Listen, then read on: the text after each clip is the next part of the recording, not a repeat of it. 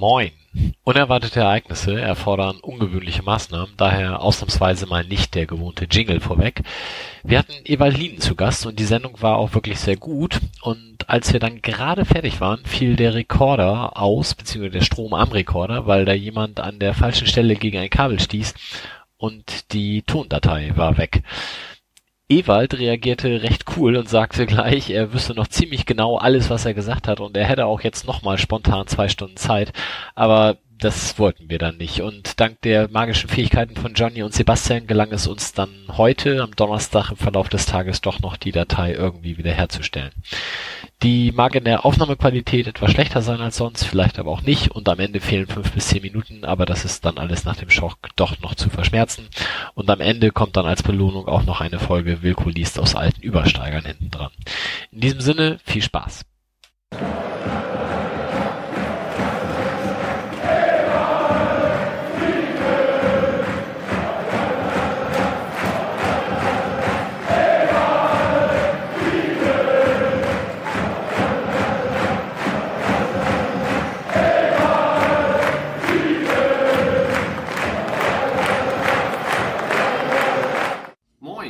46. Wir haben Mittwoch, den 4. Oktober, ziemlich genau 19.10 Uhr und wir sitzen diesmal wieder im Konferenzraum der Fanräume, um unsere heutige Sendung aufzunehmen. Mein Name ist Mike und wir sitzen hier hoffentlich gleich zu fünf. Johnny ist, wie schon beim letzten Mal, leicht verspätet, hat das zwar angekündigt, aber auf dem Weg. Ich fange mal an zu meiner Rechten, unser Taktikexperte Tim. Ich bin immer noch, irgendwann werde ich damit mal fürchterlich auf die Schnauze fliegen, weil irgendwer sagt, Mensch Tim, du hast null Ahnung von Fußballtaktik. Aber vielen Dank, dass du mich als Taktikexperte weiterhin ich finde den Namen so schön, dann auch mit Tim dazu, das passt so gut. Und ich, ich muss nochmal das, was Rainer Wolf letztes Mal schon erwähnt hat, diese Notizen in unfassbar kleiner Schrift, dass du das überhaupt lesen kannst. Ja, das, ist, das ist natürlich, da ist ja viel, also viel Statistik dabei, ne? Und äh, zum Taktischen habe ich mir diesmal tatsächlich ein bisschen weniger notiert. Na gut, dann werden wir mal sehen, wie weit wir da kommen. Zu seiner Rechten ist der Stuhl noch frei, da kommt Johnny dann gleich noch und Johnny gegenüber sitzt Sebastian. Guten Moin. Abend. Du warst gerade im Urlaub. Bist du erholt? Ja, zumal ich mich um Fußball auch nur so ergebnistechnisch gekümmert habe, dass ich eigentlich immer nur hinterher reinguckt und dachte, oh, Auswärtssieg oder oh, Heimniederlage. Das war okay. Ja, dafür lief das ja verhältnismäßig gut, das stimmt. Ja, zumal die Auswärtsspiele hätte ich sowieso verpasst. Das Heimspiel ist jetzt durch Urlaub verpasst worden. Das war das Schlechteste von den, also zumindest vom Ergebnis her. Ich war ganz zufrieden. Ja. Und zu seiner Rechten unser heutiger Stargast, Evalin. Wir freuen uns sehr, dass du da bist. Vielen Dank. Schönen guten Abend. Du bist auch äh, gerade erst wiedergekommen, weil du jetzt ja in deiner neuen Funktion nur noch unterwegs bist quasi. Auch äh, als wir vorhin sagten, was wir denn hier machen, sagte Tommy, ach guck mal, der Eva, der ist mal wieder im Lande. Also man scheint dich auch hier im Verein schon sehr zu vermissen. Ja, es sind ähm, viele Aufgabenbereiche, die ich im Moment abdecke und äh, dazu gehören natürlich auch viele, viele Fahrten äh, überall und nirgendwo hin ins, ins Ausland oder innerhalb von Deutschland. Jetzt war ich mit dem Christian Prüss äh, fast drei Tage in, in der Schweiz. Wir waren eingeladen äh, von der Stiftung Football is More, eine ganz tolle äh, Stiftung, die sich, äh, äh, die sich mit, äh, mit Sport, insbesondere Fußball, äh, beschäftigt, um äh, regional, national und, und auch weltweit mit allen in Zusammenarbeit mit allen möglichen Organisationen darum zu kümmern, dass man, äh, dass man über den Fußball Nachteile, benachteiligte Kinder und Jugendliche äh, aus Problemen herausholt und, und für viele, viele Dinge sorgt, Vermittlung von Werten, Gesundheitsaspekt, äh, Frieden, Entwicklung, Völkerverständigung. Es gibt so viele Bereiche, die der Fußball äh, allein durch, durch seine Anwesenheit äh, beeinflussen kann. Da machen die viele Sachen und wir sind dort ähm, äh, auf diesem Kongress eingeladen gewesen. Das war der sechste Kongress, CSR Forum nennen sie das. Corporate Social Responsibility. Das ist so der neue deutsche Begriff für soziale Verantwortung von Unternehmen. Und ähm, wir empfinden das ein bisschen anders. Das heißt bei uns zwar auch CSR, aber wir versuchen dort Kiezhelden zu fassen und ich glaube, es gehört zur DNA von St. Pauli einfach dazu. Und wir brauchen keinen eigenen Sektor oder, oder eine eigene äh, Fundation in Spanien äh, dazu. Und wir sind da eben halt ausgezeichnet worden für das, also der St. Pauli mit seiner CSR-Abteilung, wenn wir so wollen, äh, für, für das soziale äh, und äh, ökologische, gesellschaftliche Engagement. Das waren sehr ereignisreiche Tage und, sehr schön. Genau, da werden wir dann nachher, wenn wir über deine neue Rolle sprechen, auch nochmal genauer äh, was zuhören. Grundsätzlich heute, ihr werdet festgestellt haben, es fehlen in der Runde Wolf, Christoph und Sven. Sven musste kurzfristig wegen Erkältung absagen, daher niemand vom Fanladen heute da. Gute Besserung an der Stelle. Was wir heute machen werden, ist folgendes. Wir werden über die drei letzten Spiele sprechen. Holstein Kiel auswärts, Fortuna Düsseldorf zu Hause, Eintracht Braunschweig auswärts. Ähm, dem Stammhörer fällt auf, es fehlt das Heimspiel gegen Ingolstadt. Das verschweigen wir aus gutem Grund, weil da hätte auch keiner Lust mehr drüber zu reden. Und dann in der zweiten Hälfte uns, wie gesagt, mit Ewald und seiner neuen Funktion hauptsächlich beschäftigen. Da haben wir auch einiges an Hörerfragen bekommen. Der Spendenbutton, den ihr auf der Seite findet vom PayPal, der wurde auch wieder genutzt. Wir bedanken uns ganz herzlich bei Kiesel, der den getroffen hat. Und ähm, da nochmal der Hinweis, wir brauchen noch ein drittes Mikro. Wer also uns da noch was zukommen lassen möchte, darf das gerne tun.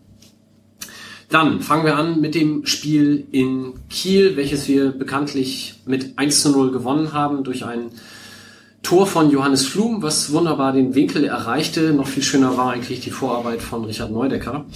Ähm, ich frag mal, Tim, du warst da, weiß ich, weil du Übersteiger verkauft hast? Ja. Ewald, du warst auch vor Ort. Ich war auch vor Ort.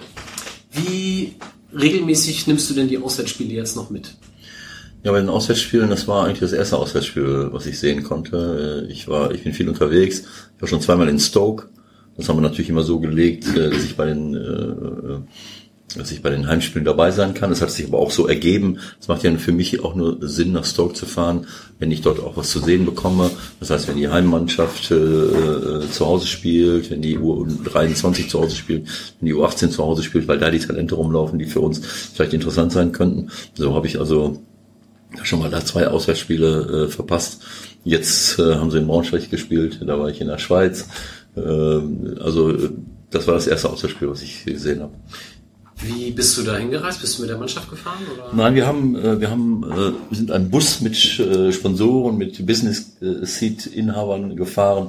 Das war eine, eine lustige Erfahrung. Da waren viele Leute dabei, der ganze Bus voll und wir haben viel Spaß gehabt, haben uns gut unterhalten. Das ist ja auch für die, für die Leute immer ein gutes Netzwerken äh, waren frühzeitig da, haben, äh, haben viele Gespräche geführt und dann auch gemeinsam das Spiel äh, uns angeschaut, auch diskutiert ein bisschen auf der Tribüne und hinterher natürlich im Bus äh, den Sieg gefeiert und, äh, und auch ein bisschen äh, versucht zu erklären, was da, was da passiert ist.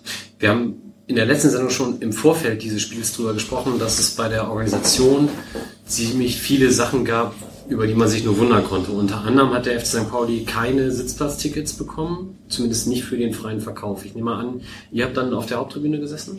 Wir haben auf der Haupttribüne gesessen, aber äh, das waren äh, neben mir hat Uwe Störer und seine Frau gesessen. Danach ging es dann ins Nirvana. Also äh, das heißt, wir waren auf, ganz links außen auf der äh, vielleicht weil wir auch links außen sind, keine Ahnung. Aber das waren die letzten Plätze äh, ganz links, wo wir gesessen haben. Aber gut wart ihr denn schon drin, als die Kieler Heimfans unseren Gästeblock besuchen wollten? Das habe ich leider äh, nur, äh, wir waren im VIP-Raum, haben Gespräche geführt, deswegen bin ich ja mit den äh, Leuten dahin gefahren. Und dann sehe ich am Rand, da waren lauter äh, Monitore und dann sehe ich, wie plötzlich auf dem Platz eine riesen Bewegung ist, schaue dahin, sehe irgendwie so eine Truppe äh, in schwarzen Klamotten durchs Bild rennen und dann wollte ich mir das genauer angucken und in dem Moment äh, haben sie das, äh, haben sie die Kamera offensichtlich, die das aufgezeichnet hat, gekippt, so dass du dann nur noch Beine von Spielern von von von Kiel sahst. Ich bin dann rausgestürzt und wollte mir das angucken. Da war schon alles passiert. Da habe ich nur noch gesehen, wie einige über den Zaun zurückgeklettert sind äh, von den Kielern in ihren Block, äh, wie dann äh, eine eine Truppe von äh, von äh, ja fast, wie sagen, GSG 9 Leuten vom Platz marschiert kam in, in Vollmontur und dann musste ich mir das äh, alles erklären lassen. Also ich habe es leider nicht äh, selbst sehen können. Wenn du auf dem Platz gewesen wärst, wärst du ein Kandidat gewesen wie Matthias Hein, der da den Kieler mit körperlichem Feedback beglückt oder hättest du dich da eher rausgehalten? Oder sind die Zeiten vorbei? ja, gut, ich habe natürlich auch schon Dinge erlebt. Ähm, Äh, ich weiß es jetzt nicht, ähm, äh, wie gesagt, ich war nicht dabei, ich kann es nicht beurteilen, was die da gewollt haben. Ich meine, wenn die quer über den Platz rennen, äh, es wird ihnen ja schwerfallen, irgendeinen von unseren Fans zu attackieren. Da hätten sie schon sich anstrengen müssen, um über den Zaun zu klettern. In dem Moment, wo sie eine Fahne klauen, das ist ja offensichtlich ein, ein ganz großes Sakrileg, da wäre ich wahrscheinlich auch dazwischen gegangen und hätte gesagt, die Fahne bleibt jetzt bei uns hier. Ähm, aber es wenn es jetzt zu Bedrohungen äh, gekommen wäre, äh, dann ich glaube, dann wäre ich auch ich auch eingegriffen. Ich habe Dinge erlebt, als ich Trainer bei AEK Athen war. Äh, da haben mal Leute den Platz, äh, unseren Trainingsplatz gestürmt. Ähm, wir waren, das war eine Ausnahmesituation. Äh, die haben uns da wirklich alleine gelassen. Äh, sie wollten ja damals absteigen. Sie wollten äh, verschwinden. Das hat mir nur keiner gesagt. Äh, deswegen haben sie mich dann auch weggeschickt, als der Klassenerhalt drohte, die letzten zwei Spiele, damit sie auch auf jeden Fall absteigen und ihre Schulden loswerden können. Aber ich habe einen, eine Situation erlebt, da waren dann wirklich, unsere, unsere Geschäftsstelle war besetzt, äh, monatelang. Die Mitarbeiter waren nicht da. Ich stand alleine da mit Leuten, die, die ziemlich, äh, also mit, mit, äh, mit, äh, mit Fans, die, die äh, wirklich alles gemacht haben, was Gott verboten hat. Und dann haben sie sich, haben sie sich irgendeinen Spieler rausgegriffen, der sie beleidigt haben soll, den sie aber vorher auch beleidigt haben beim Warmlaufen und haben den mit Eisenstangen, also die Stangen, die wir hatten, die man in die Erde steckt mit den, mit den, den Eisenspitzen dran, haben den verprügelt. Und da habe ich mich dazwischen geworfen, obwohl das waren alkoholisierte Leute, 1,90 groß. ich muss sagen, 80 Prozent meiner Mannschaft hat sich verpisst und äh, äh, noch drei, vier Spieler waren dabei und meine Wenigkeit. Das war, das war die extremste Situation, die ich erlebt habe. Aber das ist für mich, das ist auch da ein Reflex, wo, wo ich nicht drüber nachdenken würde, wenn jemand bedroht ist, äh, wenn jemand äh, unberechtigterweise einen bedroht, äh, dann schmeiße ich mich dazwischen, äh, selbst wenn ich komplett unterlegen bin. Ich, ich, ich wüsste ja nicht, was ich machen soll. Ich habe mich einfach davor geworfen. Ich bin äh, anerkannter Kriegsdienstverweigerer. Äh, das, früher musste man noch sein Gewissen prüfen lassen und äh, da bin ich staatlich anerkannt, äh, dass ich keine Gewalt anwenden will, aber äh, ich habe dann so manche Fantasien, was ich machen würde, wenn ich bestimmte Leute treffe. Also in dem, in dem Zusammenhang äh, kann ich das jetzt nicht beurteilen. Okay. In der Zwischenzeit, Johnny, es tut uns sehr leid, wir mussten schon mal anfangen, weil uns die Zeit weglief. Ich werde mich dann nachher ausführlich, wenn die Mikrofone aus und drüber beschweren. Alles gut, das darfst du gerne tun. Ich muss auch nochmal aufbauen, deswegen wollte nur nicht unterbrechen mittendrin. Du musst noch aufbauen. Hast du wieder Bier mitgebracht? Oder? Ich dachte, Themen, Themen technisch, wenn wir themenmäßig kürzer treten, dann kann ich mehr Bier trinken. Nein, ich habe nur meinen Laptop. Ach so, okay. Damit ich nachher auf transfermarkt.de lesen kann, wie, wie viel Evalin wirklich wert war oder ist. Ja, schauen wir mal. Und wer dein Schuhausstatter ist, das steht da meistens auch noch bei. Okay. Tim, du warst, als das Ganze passierte, noch draußen? Ja, und ich habe mich total geärgert, dass, also, ich bin ja ein, ich sag mal so, ich äh, freue mich, wenn es leuchtet. Das, das zieht mich irgendwie magisch an. Und ich, äh, diese ganze Diskussion um Pyrotechnik, die lassen wir mal außen vor. Ich sage nur, ich freue mich, wenn es leuchtet. Und habe mich maßlos geärgert, als ich draußen stand und äh, gesehen habe, da drin, da fackelt das irgendwie. Habe aber überhaupt nicht mitgekriegt, was da passiert ist eigentlich. Ne? Hab gar nicht mitgekriegt, dass da irgendein Depp versuchte, ein Bengalo in, in unseren Block zu werfen.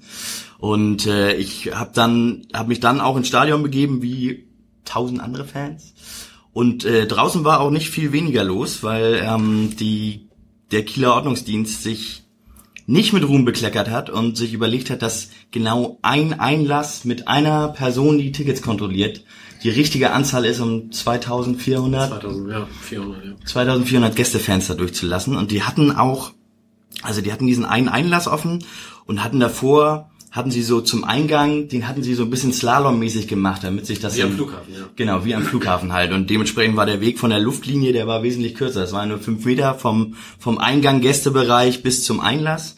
Und als es dann, naja, 10 nach 6 oder so bin ich reingegangen oder wollte ich reingehen und da wollten natürlich alle reingehen und dann ist natürlich auch, sind dann, sind noch einige angekommen. Ich weiß gar nicht, ich glaube USP ist zu der Zeit auch erst angekommen. Auf jeden Fall waren bestimmt noch 1000 Leute draußen. Und äh, das führte dann dazu, dass dann die Leute auch teilweise über diese erste, über diese erste Absperrung rüber sind, um direkt näher an Einlass zu kommen, damit sie eben kein Slalom laufen müssen. Da dachte dann wohl der Ordnungsdienst, okay, hier soll ein Blocksturm stattfinden und hat das Ding dicht gemacht komplett. Und zur gleichen Zeit ich war da schon mittendrin, kurz vorm Einlass, also so einen Meter vorm Einlass. Zur gleichen Zeit fuhr links vom Einlass, da war so ein Zaun, da fuhr gerade ein Wasserwerfer vor. Ich weiß nicht, ob sie den vorgefahren haben, weil sie gesehen haben, oh, hier Blocksturm oder so. Es führte auf jeden Fall dazu, dass die einige Leute sich schon äh, vorbereiteten mit Kapuzen, andere so leichte Panik kriegten und weg wollten vom Einlass, während von hinten über die Absperrung weitere Leute rüberkamen und also es wurde richtig eng, ne? Also, Also mit Drehbuch einer Katastrophe. Ja. So, ne? Mit Ruhm bekleckert hat sich Holstein bei der ganzen Geschichte definitiv nicht. Das war organisatorisch schon ziemlich nah an der 6. Genau, ich bin letztendlich bin ich ohne Ticket und Körperkontrolle ins Stadion reingekommen. Weil dann auf einmal alle rein wollten und die Ordner gar nichts mehr machen konnten. Genau, die, also da stand ja einer, einer stand da um Viertel nach sechs oder so, da stand noch einer und da standen noch tausend Leute. Das ist jetzt ja, also selbst mit 2400, das geht ja mathematisch gar nicht auf, diese, diese Rechnung. Und naja, wie gesagt, also ohne Ticket und Körperkontrolle bin ich dann ins Stadion. Und ja, habe mich dann auch erst informieren können, was da überhaupt los war in der Zwischenzeit. So. Im Also ich Stadion. stand zu der Zeit schon in der Kurve. Johnny, warst du da? Nein, ich bin äh, nicht nach Kiel gefahren, ich hatte Vorlesung. Du hast es also am Fernsehen verfolgt? Nicht du mal hast das das durfte in der ich. Vorlesung verfolgt, an deinem Nicht mal das Laptop. durfte ich machen. Ich habe bei der Dozentin nachgefragt, und zwar unsere erste gemeinsame Stunde. Sie wollte mir was über Marketing erzählen und ich hätte vielleicht auch nicht sagen sollen, dass ich das alles für Kokolores halte und ich vielleicht lieber Fußball gucken soll heute. Okay. Das hat es am Ende nicht ganz so geklappt. Aber warum sitzt du dann in der Vorlesung, wenn du alles für Kokolores hältst? Ich lasse mir das staatlich fördern und ich habe da eine Anwesenheitspflicht. Oh, okay. Na gut, also ich stand in der Kurve zu der Zeit, ich war sehr früh reingegangen und irgendwie unterhielt ich mich gerade mit jemandem und dann hieß es nur, die Banner, die Banner. Und ich dachte, was ist los? Und in dem Moment kamen dann halt wirklich diese 25 Leute gerade über den Zaun gestiegen. Und jetzt vielleicht nochmal die kurze Erklärung für die Leute, die das nicht von Anfang an verfolgt haben. Also es gab am Samstag vorher einen Vorfall, der mutmaßlich durch St. Pauli-Fans erzeugt wurde, als man Kieler bei der Rückfahrt aus Aue überfallen hat. Das nochmal so stehen, da wurde ein Banner entwendet und dementsprechend war das jetzt wohl die Antwort. Ähm, es waren halt 25, die über den Zaun gingen und du saßt dann so langsam an der Mittellinie, ja, jetzt ist die Kondition weg Ja. oder der Mut, je nachdem. Es liefen dann so drei, vier noch weiter, die dann auch ankamen. Und da habe ich nur gedacht, eigentlich echt schade, dass USP nicht da war auf der einen Seite, weil dann wären die nicht bis zum Zaun gekommen, sondern dann wären unsere Leute auch über den Zaun gegangen. Also so schön Andreas Rettich nach dem Spiel unsere Kurve gelobt hat für das besonnene Auftreten und das Nicht-Reagieren. Ich glaube, wenn ein paar mehr Leute schon da gewesen wären, wäre das äh, anders ausgegangen. Im Nachhinein wahrscheinlich gut, dass es nicht so war. Und das, was USP gemacht hätte, nämlich die Banner verteidigen, haben dann ja glücklicherweise unsere Spieler getan. Allen voran Matthias Hein, ähm, Samia Lagui und auch Patrick Löckner, der Co-Trainer. Und dieser Blick von Sami Alagui, als er die Fahne zurück in den Block bringt und in den Himmel reckt und du wirklich so siehst, so, ich habe Feuer gemacht. Es war also wirklich so ein ganz erhabenes Gefühl, was er da jetzt erreicht hat. Und ich habe in dem Moment habe ich auch nur gesagt, okay, wir können hier heute spielen, wir wollen, wir gewinnen das Ding, die Jungs sind heiß. Die haben ja jetzt richtig Bock drauf und äh, da war ich mir sehr sicher, dass wir das nach Hause bringen. Das heißt, die sind tatsächlich über den, äh, äh, äh, nein, die, die wollten, die sind nicht bei euch über den Zaun, die sind hinten über den Zaun und dann sind nur, nur bis zum Zaun gegangen und haben ein paar Genau. äh, Banner wegge weggenommen. Das war auch das einzige Ziel. Also die wollten Einen nur oder zwei? an den, ja, so zwei kleinere Lappen, wo man da halt auch dazu sagen muss, das waren halt bestimmt nicht die, die sie eigentlich wollten, weil sie wollten garantiert das USP-Banner, aber das war halt auch noch gar nicht da. sie aber losrennen müssen, wenn USP im Block ist. Ich wollte gerade sagen, Genau. das sieht man ja auch von gegenüber eigentlich so ungefähr. Ich weiß aber auch nicht, ob die sich das, ob sie das bewusst gemacht haben, bevor USP war. Das ist ja halt- so ein bisschen meine Vermutung, dass sie das erst, also dass sie mitgekriegt haben, USP ist noch nicht da. Jetzt können wir es machen, weil sonst gibt's einen auf die Nase. Ja, aber also ein Bekannter von mir ging halt hinter dem Kieler Block lang vor dem Spiel und der sagte, die standen da alle schon genau so gekleidet, dass klar war, dass das heute passiert. Ich meine, das war jetzt nach der Vorgeschichte am Samstag auch nicht überraschend. Ähm, Von daher haben sie das sicherlich geplant und wenn USP halt wie sonst auch eine Stunde vor Anpfiff drin gewesen wäre, hätten sie es wahrscheinlich trotzdem gemacht, aber ich bin mir halt sicher, es wäre dann anders ausgegangen. Ist das denn sicher, dass das Leute von uns waren, die das am Wochenende vorher gemacht haben? Das können wir jetzt hier natürlich nicht urkundlich festhalten. da schreien sich die Kinder im Internet gegenseitig an für und sagen, die hatten das an und die haben das erzählt und sowas, aber von uns war keiner dabei. Tim, du mit deiner ASV-Vergangenheit, ich muss ja fragen. Nee, aber ähm, witzig fand ich, was der magische FC-Blog dazu geschrieben hat, als dann die 25 losgeturnt sind und am Ende noch drei angekommen sind. Vielleicht ein bisschen mehr Cardio und ein bisschen weniger Pumpen fürs nächste Mal. ja. War schon genau die richtige Ansage. Und dann gab es ja auch noch Support-Boykott, wo ich halt auch nicht verstehe, warum. Also da lasse ich mir das Banner klauen, okay, dann muss ich mich auflösen laut Ultra-Kodex und dann sage ich auch noch, heute supporte ich nicht. Johnny, du als unser Support-Beauftragter. Man muss ja sich dann erstmal über den Verlust bewusst werden und orientiert sich dann neu, heißt es immer so schön. Also das sind dann immer noch die gleichen Leute, die dann hinter einem anderen Lappen stehen, aber die machen erstmal irgendwie zwei, drei Wochen Pause. Die haben auch beim nächsten Heimspiel gegen Egal. weiß ich nicht, auf jeden Fall hing das Sektion Spielsuchtbanner und sowas alles, aber das stand der Ding nicht mehr und es hat auch keiner gesungen und getrommelt. Vielleicht sind sie noch traurig, ich weiß es nicht. Naja. Aber ich habe neulich gelesen, dass in Italien, wo das Ganze ja herkommt, es wohl eher so ist, dass wenn das Banner in einem fairen Kampf verloren wurde, dann könnte man drüber nachdenken, sich aufzulösen. Also so diese Dogmatik, die hier in der Diskussion manches Mal zumindest angeführt wird, ist da wird da wohl auch gar nicht so gelebt, sondern mh, das war eh nur unser Zweitbanner und das war kein fairer Kampf, weil die waren zu 40 und wir nur zu 10 oder die waren größer als wir oder so. Es gibt ja auch in deutschen Fanszenen ein sehr, sehr unterschiedliches Verständnis zu dem Thema. Ja. Also wenn wir uns mal nach, nach Stuttgart gucken, das Kommando Cannstatt ja auch schon Auswärtsfahren verloren haben oder äh, gar nicht so weit weg gucken nach, nach Babelsberg, die halt auch überfallen wurden nach dem Spiel irgendwie.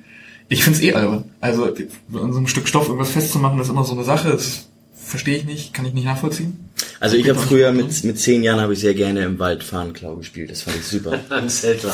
Ja, genau, genau. Der das Typ, fand ich super. Mit zehn Jahren. HSV-Vergangenheit, Fahnen klauen, was, Tim, was haben wir da nur uns ins Boot geholt, du? Eva, wie ist das in Griechenland? Weißt du das? Was gibt gibt's da überhaupt Banner oder machen die nur Pyro? Ja, in Griechenland, das war, das war schon extrem. Deswegen habe ich ja auch schon öfters äh, gesagt, äh, bei aller, äh, bei aller Kritik äh, an, an dem, was, äh, was an Gefahr äh, entsteht, wenn Pyro gezündet werden, das ist ganz klar, dass die Sicherheit der Leute im Vordergrund stehen muss und man nicht die Gesundheit von irgendjemandem gefährden kann. Natürlich sieht das klasse aus. Und das, das, das gibt natürlich eine, eine Riesenstimmung, aber man muss es halt so organisieren, dass, äh, dass niemand äh, zu Schaden kommt, äh, aus meiner Sicht. Und deswegen habe ich das schon mal öfters gesagt. Ich, ich kenne aus Griechenland, äh, bin ich ganz andere Dinge äh, gewöhnt. Und dagegen sind manche Dinge, die hier bei uns passiert, sind Kindergeburtstag. Das, das, das kann man nicht anders sagen. Also wenn hier, wenn hier drei Pyros angezündet werden, auch wenn jetzt jemand bedroht wird, das habe ich auch gesagt, bei der AFM-Veranstaltung habe ich dann anschließend äh, von den einschlägigen Journalisten, äh, die eigentlich über die tolle AFM Ü50-Veranstaltung berichten sollten und deswegen eingeladen wurden. Das war sehr, sehr naiv. Die haben dann kein Wort über die schöne Veranstaltung geschrieben, sondern nur darüber, dass ich irgendetwas verha- äh, verharmlost hätte, was die USP mit, äh, mit Dresden gemacht hat und äh, was die USP mit Pyros macht. Aber ich habe einfach nur gesagt, äh, äh, ich kenne das, ich kenne ganz andere Dinge und für mich ist das komplett überzogen. Äh, manchmal, äh, das, wenn, wenn drei Pyros im Stadion gebrannt haben und dann kommt sch- sch- schwarzer Rauch, steigt auf, dann ist das eine, eine Meldung in, in, in, den Tagesthemen manchmal gewesen. Äh, und äh, wie schlimm das ist. Und in, in Griechenland, da sind Dinge passiert, da, da werden Leute äh, mit dem Leben bedroht, da werden Leute abgestochen. Jedenfalls damals in, Jetzt in den letzten Jahren habe ich es nicht mehr so verfolgt, aber ähm, unsere Fans haben auch solche Fanräume gehabt äh, hinterm Stadion. Da kommt dann plötzlich irgendeine Truppe an, was weiß ich, Panathinaikos-Fans, Olympiakos-Fans schießen mit Leuchtmunition in die in den in die, in die Geschichte hinein. Da kannst du froh sein, dass keiner umgebracht, äh, keiner dabei gestorben ist. Also äh, das das ist dann schon eine, eine andere Qualität, ohne jetzt irgendetwas beschönigen äh, zu wollen. Aber das war schon das war schon Hardcore. Aber das war eben, das waren eben auch die Vorboten. Ich war ja von 2006 bis 2009 ungefähr da, dann 2010 nochmal und jetzt nochmal, muss ich schon überlegen, AEK Athen, was war das, 2013, 12, 13, äh, ähm, das sind halt die Vorboten dieser riesengroßen Wirtschaftskrise gewesen, wo, wo dann eben auch Leute äh, rumlaufen, äh, die, die, äh, die verzweifelt sind. Ob man so äh, begründen und, und erklären darf, äh, das hat man eingestellt. Ich war übrigens mal bei Panionios Athena, warst du ja auch Trainer. Und da ist in der Halbzeit, also da wurden wir erstmal ganz schräg angeguckt, als wir sagten, ja, wir wollen jetzt wirklich zu diesem Spiel. Ne? Das ist also Länderpunkt Griechenland, muss ich dazu sagen. Aber äh, da wollten, äh, meine Freunde und ich wollten zu dem Spiel und die guckten uns schon an und wir wollten für den Stehplatzbereich ein Ticket haben und da sagten uns die schon äh, im Ticketverkauf bloß nicht den Stehplatzbereich, weil da der örtliche Ultra, die örtlichen Ultras, die Panthers nämlich von Panionios Athen gestanden haben und die Also da wurde auch immer, ich sag mal, ein bisschen gefackelt, aber da war auch niemand im Stadion. So, dementsprechend war das ziemlich ungefährlich. Und in der Halbzeit ist ein älterer Herr rumgegangen mit einer Plastiktüte. Und die sah relativ schwer aus. Und der hat jeden, der auch im Sitzplatzbereich saß, hat er angeschnackt und hat irgendwas mit, irgendein Wort mit Phosphor gesagt. Und irgendwann rief einer von den, von den, von den Ultras da über den Zaun und meinte, hier, gib mal her, hat ihm irgendwie Geld in die Hand gedrückt. Und dann hat er, war auf einmal die ganze Kurve in orangen Rauch gehüllt. Also da werden die, da werden die Rauchbomben, die wurden da verkauft, so in, in der Halbzeit, so zwischendurch. Das war der Vereinspräsident wahrscheinlich. Wahrscheinlich. Irgendwie musste jetzt ein Euro kommen. Gut, wir werden noch ganz kurz auf Sportliche schauen beim Spiel. Ähm, Timo Schulz war mal hier zu Gast und hat uns den Begriff der Vororientierung beigebracht. Und das, finde ich, war wunderbar zu sehen bei Richard Neudecker in der Situation, wie er den Ball annimmt, wie der den weiterspielt auf Flum, dass er den ja noch reinmacht, okay, aber dieser Pass vorab, das war ja fantastisch. Wie hast du das auf der Tribüne gesehen? Eber? Ja, das war eine überragende Aktion. Äh, Richard ist ja äh, Richard ist bekannt dafür, dass er ein richtig guter Fußballer ist. Er hat ähm, äh, leider eine sehr, sehr lange Verletzungszeit äh, hinter sich äh, gebracht, als er kam zu uns. War er vorher schon sechs, sieben, acht Monate verletzt, hat bei uns ein paar Monate sich aufgeholt. Er war ja seit März schon da, obwohl er seinen Vertrag erst losging im, im Sommer und hat eine, eine Zeit lang gebraucht, um sich heranzuarbeiten und äh, hat das auch gut über Spiele der Amateurmannschaft gemacht. Er ist fußballerisch ein, ein, ein richtig guter Junge, der eine Spielvision hat, der technisch sehr, sehr gut ist. Natürlich ist er jetzt äh, körperlich nicht bevort, bevorteilt gegenüber anderen. Äh, dann muss man äh, wirklich äh, sehr, sehr schnell handeln. Äh, er kann jetzt nicht allen möglichen Leuten weglaufen, aber er hat eine, eine super Spielvision, er hat einen überragenden Schuss, eine tolle Flanke mit beiden, mit, mit dem linken Fuß und einen richtig guten Schuss. Und in dieser Situation, ich, ich saß genau auf der Höhe, ja, an, an, an der Seite ähm, in, in 16 Meter Höhe und man konnte das sehr schön sehen. Dieses, diese sogenannte Vororientierung. Es ist ja klar, dass du heutzutage im Fußball nicht viel, nicht viel, äh, weder viel Raum äh, und dadurch auch äh, nicht viel Zeit hast. Und äh, wenn du wenn du einen Ball annimmst und drehst dich dann um und willst dann die Situation erstmal checken, dann ist es in der Regel schon zu spät. Vor allen Dingen dann, wenn du schon im, 16, im, im gegnerischen 16er bist oder am 16er bist. Und das hat er super gemacht. Äh, er hat im Grunde genommen schon vorher, das ist dieser Schulterblick, einmal kurz gucken, wie, wo stehe ich eigentlich, was hier los, annehmen und sofort weiterleiten den Ball auf den freistehenden äh, Flummi, der natürlich auch den richtigen Laufweg gemacht hat. Das zeichnet ihn aus. Äh, Flumi ist ein, ein, hochintelligenter Junge, fantastischer Charakter, der uns richtig geholfen hat äh, in, diesem, in diesem letzten halben Jahr. Und äh, ich freue mich für ihn, dass er jetzt auch Tore schießt, weil er ist technisch richtig gut, er kann den Ball richtig gut laufen lassen äh, und, und verteilen. Äh, sein Offensivspiel ist, ist dann natürlich ein bisschen besser als in seinem Defensivverhalten. Äh, deswegen muss die Mannschaft halt sehr, sehr eng zusammenarbeiten, äh, um, um eben die Bälle zu erkämpfen. Aber dann hat er eben einen richtig guten Überblick, eine richtig gute äh, Technik, sehr gute Laufwege und äh, naja, wenn man, wenn er diesen Laufweg nicht gemacht hätte, dann hätte die ganze Vororientierung von, äh, von Richard Neudecker auch nichts äh, genützt. Äh, du musst tiefe Laufwege haben, um in den 16er zu kommen. Das hat er gemacht und das war ein tolles, tolles Tor. Diese tiefen Laufwege, die sind ja, also ich erinnere mich daran, dass Mark Schatkowski und Christopher Buchtmann, wenn er auf der Position gespielt, dass sie die immer gegangen sind. Also das hat ja durchaus System, das angesagt ist, dass eben Nachrücker kommt, der eben in den Strafraum reinrückt und da der freie Raum dann da ist. Also ich erinnere mich, dass in der, ich glaube 15, 16, da hat Mark Schatkowski bestimmt drei, vier Tore in solchen eben in solchen Situationen erzielt. Ja, das ist das A und O im, im, im Fußball. Ich kann, ich kann natürlich einen Ballbesitzfußball äh, praktizieren, dass ich alle Positionen besetze, dass den Ball laufen und laufen und laufen. Äh, je länger das dauert, umso mehr zieht sich der Gegner zurück. Das ist ja heutzutage so, so äh, handelsüblich, wenn man sich das so, so anschaut, was in der Champions League passiert. Äh, die haben das irgendwo mal eingeführt. Das gab es früher eigentlich gar nicht, dass sich jemand hinten nur reingestellt hat und, und geguckt hat, wie kann ich jetzt hier, in Spanien sagt man Poner el Autobus. Die Mourinho-Taktik. Genau so. Äh, Mourinho hat in der Champions League damit angefangen, weil er, weil er derjenige ist, der einfach nur gewinnen will. Das ist ihm auch egal wie. Äh, und dann hat er eben gegen die großen Mannschaften, ist er nicht das Risiko eingegangen, vielleicht mit einer anderen großen Mannschaft zu verlieren, sondern hat sich da hinten reingestellt. Und, und seitdem ist das hochfähig. Aber man muss natürlich auch dazu sagen, dass man, äh, dass ich auch Verständnis habe für die Mannschaften und für die Spieler, die sich so verhalten, weil die die Anzahl der Spiele, mit denen äh, heute äh, die Spitzenspieler konfrontiert werden, exorbitant ist und du das gar nicht mehr durchhalten kannst. Du kannst dich vielleicht körperlich noch erholen, aber geistig auf keinen Fall. Also mental jedes Mal wieder frisch zu sein, Lust auf Fußball zu haben. Du fährst durch die Welt, du siehst deine Familie gar nicht mehr. Du bist nur unterwegs. Hotel, Trainingsplatz, Umziehen, Besprechungen, Videoanalysen. Und dann spielst du alle drei Tage und äh, wachst irgendwo auf. Manchmal, manchmal weißt du gar nicht, Moment, wo bist du jetzt hier gerade? Äh, und dann läufst du auf den Platz und sollst voller Lust und Spaß mit, mit, mit freiem Kopf und, und mit, mit viel Intuition und, und Kreativität äh, ein, ein, ein, ein Spiel spielen. Also ich habe auch Verständnis dafür, äh, dass man dann äh, sagt, jetzt greife ich mal nicht vorne an und, äh, und, und das versuche zu pressen, sondern ich stelle mich hinten rein, spare dadurch sehr viel Kraft und äh, das ist auch sehr, sehr schwer, äh, äh, da durchzukommen.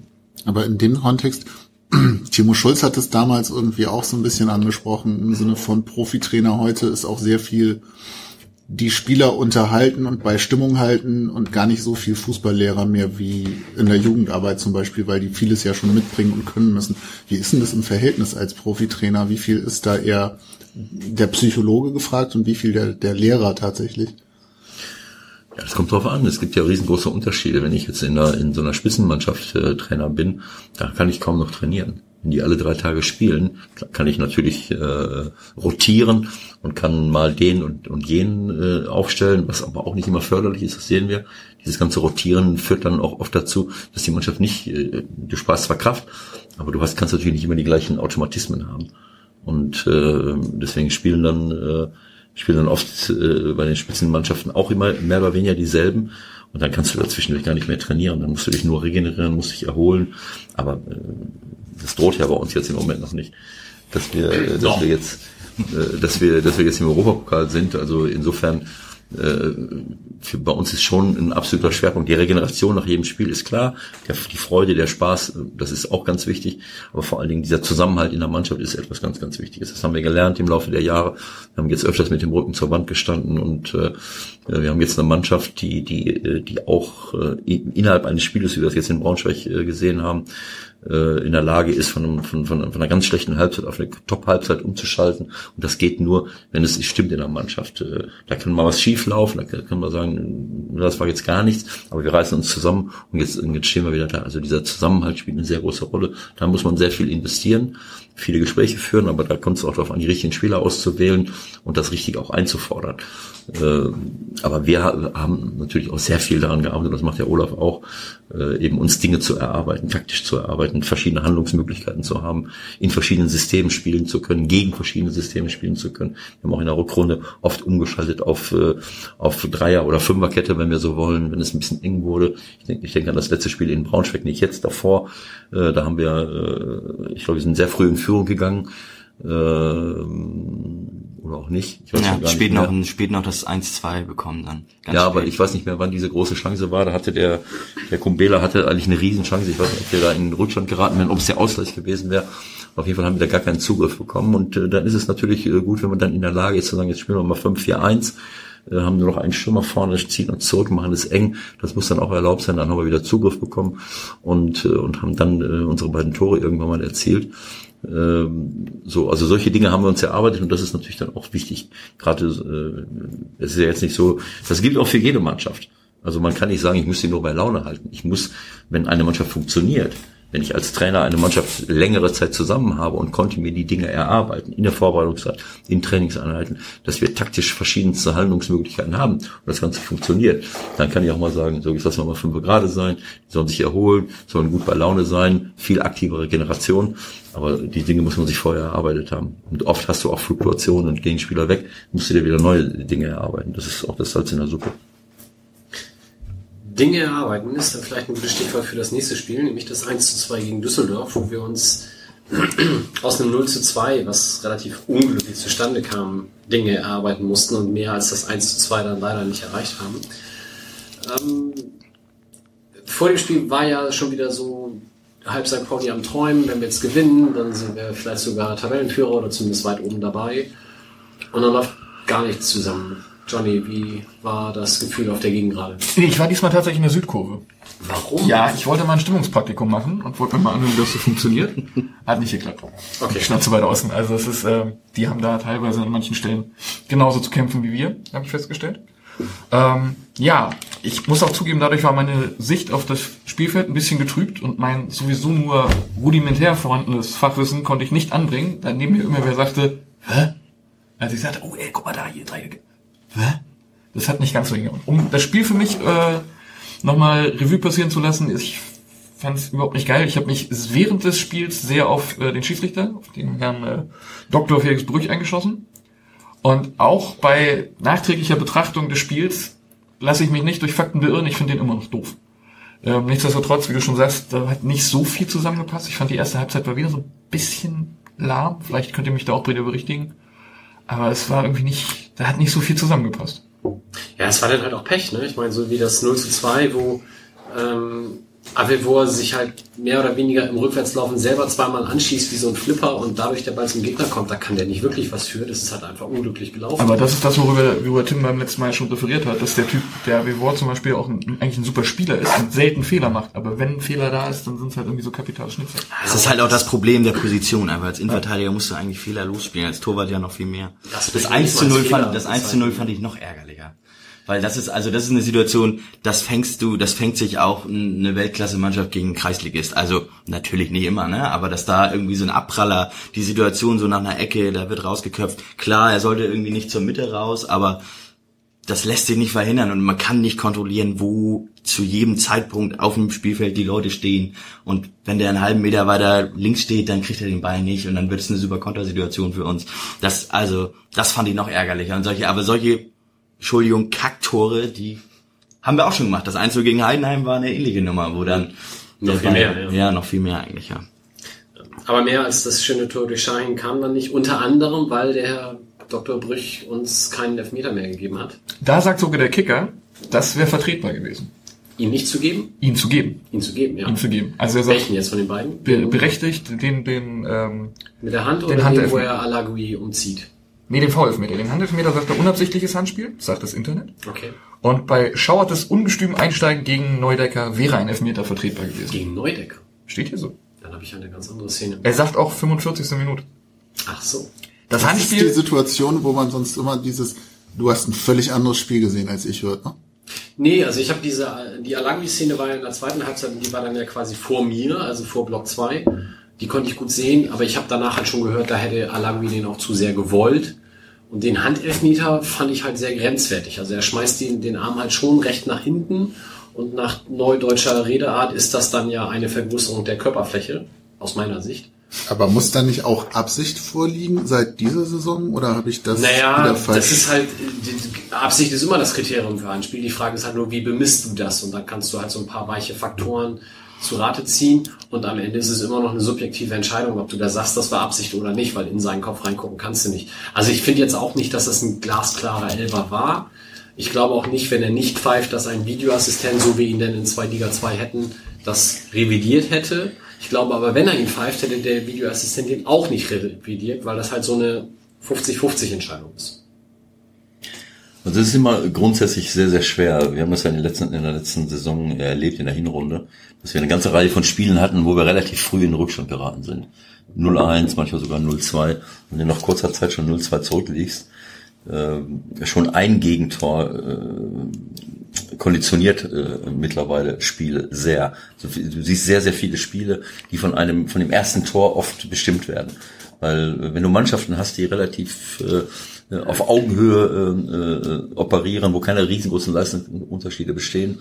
Und wenn dann eine Mannschaft ein Tor schießt und die andere sich zurückzieht, das haben wir selbst auch oft erlebt und haben es auch selbst praktiziert, äh, in, in dem Bemühen, einfach äh, in der Liga zu bleiben, äh, dann hast du riesengroße Chancen zu, zu kontern.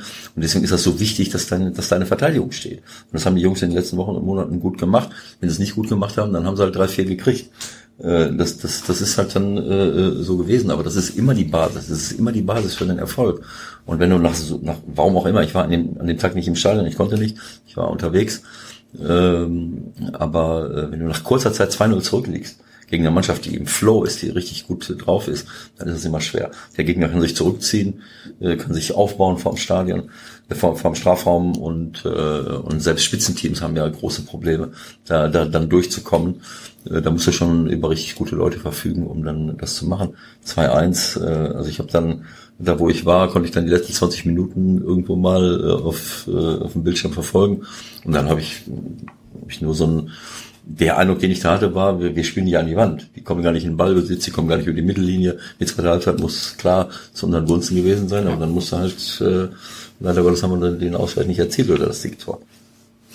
Jetzt hast du schon gesagt, du warst bei dem Spiel ja nicht da. Wie äh, generell, wie verlebst du denn Heimspiel momentan? Wo hältst du dich auf? Und ist das für dich sehr viel anders als der wahrscheinlich, ja. Ich stehe jetzt woanders. Das ist, das ist schon mal klar. Es ist so, dass wir bei den Heimspielen das jetzt so äh, geplant haben, dass wir, dass ich mit der, äh, mit der äh, Marketingabteilung, mit der Vermarktung immer das abgesprochen habe, um welche Leute ich mich kümmere. Ähm, mal ist ein neuer Sponsor da, eine neue Loge, äh, ähm, dann kümmere ich mich darum, äh, nehme den Empfang, bin, bin dann vor dem Spiel vielleicht nur dort, äh, das, das eine oder andere Mal, so viele Spiele waren ja auch noch gar nicht, bin ich dann in zwei Logen oder Separés, wie wir, wie wir sagen, um Leute zu begrüßen, um, um Leute in Empfang zu nehmen, um so ein bisschen vorher äh, zu reden, auch in der Halbzeit. Manchmal bleibe ich äh, und nach den Spielen bin ich dann halt, äh, glaube ich, dann durch verschiedene Logen oder Separés und, und, und äh, begrüße verschiedene Leute. Also da geht es so ein bisschen um äh, äh, Betreuung von Sponsoren, um, um Erklärungsversuche manchmal.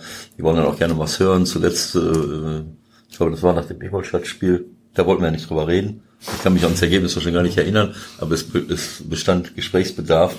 Und äh, dann habe ich, äh, dann habe ich äh, ihnen gesagt, äh, weil einige waren wirklich gar nicht gut vorbereitet und äh, haben es auch zugegeben, am, in, der, in der Nacht vorher äh, sich die Nacht um die Ohren geschlagen und, und, und auch getrunken. Und dann habe ich gesagt, naja, wenn ihr hier schon auftaucht, ist ja keine Vorbereitung für ein Spiel. Äh, ihr müsst äh, mit der richtigen Energie hier draußen stehen. Ich habe also ein bisschen abgelenkt von, von dem Spiel. Äh. Aber es muss ja auch ein bisschen Spaß machen. Es, also es geht darum, im, im Grunde genommen vor den Spielen, ich schaue mir die Spiele natürlich auch an, das ist ganz klar, aber vor dem Spiel, in der Halbzeit und nach dem Spiel bin ich äh, nicht mit unseren, äh, mit den Sponsoren in den Separés äh, beschäftigt und ähm, das, das ist schon mal manchmal ganz launig. Da stelle ich mich jetzt nicht hin und halte irgendwelche taktischen Vorträge, auch nach Kiel zum Beispiel, als wir im Bus waren. Da hat dann äh, unser Marketingchef äh, Martin Drust hat dann zu mir gesagt, äh, das musst du mir jetzt mal erklären, wie war das jetzt hier? Äh, äh, dann, dann habe ich natürlich vor versammelter Mannschaft gesagt, habe ich das dann bloßgestellt. Martin äh, hat natürlich ein Premium-Produkt äh, sein Marketing ist immer gut, auch wenn wir Scheiße spielen, äh, kann er seine Sachen verkaufen, äh, letztes Jahr auch.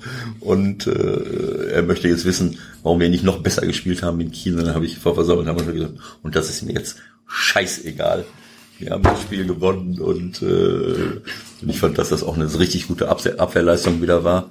Äh, das, das wird dann halt auch belohnt, wenn du leidenschaftlich arbeitest und kämpfst. Das haben wir, wenn wir Spiele verloren haben, das war früher schon so, das wird diese Saison auch nicht anders sein, auch nicht anders gewesen sein, dann hast du nicht so zusammengearbeitet, wie das, wie das sein muss. Und das, das musst du halt immer hinkriegen, kriegst aber nicht immer hin.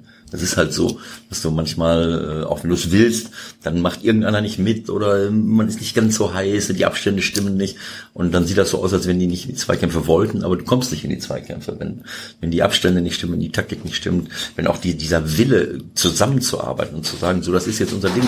Das ist aber auch häufig, äh, häufig so der Fall. Du gewinnst auswärts ein Spiel äh, und äh, das ist die größte Herausforderung für einen Trainer ist, wenn du gut gespielt hast und vielleicht sogar gut gewonnen hast, das nächste Spiel dann so anzugehen, dass du genauso brennst genauso heiß bist. Das ist ja so ein Klassiker, dass du das immer wieder erlebst, dass Mannschaften, nicht nur wir, sondern auch viele Mannschaften im nächsten Spiel dann denken, jetzt müssen sie nicht mehr die gleiche äh, die gleiche äh, Kampfbereitschaft, Laufbereitschaft an den Tag legen. Jetzt kann man sich ein bisschen mehr um schönen Fußball bemühen, jetzt kann man den Ball ein bisschen besser laufen lassen. Und das ist schon der Anfang vom Ende, weil schön Fußball spielen tust du nur, wenn du auch den Ball hast. Und den Ball, äh, wenn du den Ball haben willst, gegen vernünftige Mannschaften, dann muss erstmal die Defensive muss stimmen. Du musst die äh, kaputt machen. Du musst eng sein. Du musst richtig brennen. Und das ist dann oft nicht der Fall, weil du, weil du es hingekriegt hast und dann unbewusst gehen dann viele Mannschaften in das nächste Spiel mit dieser leichten Hypothek.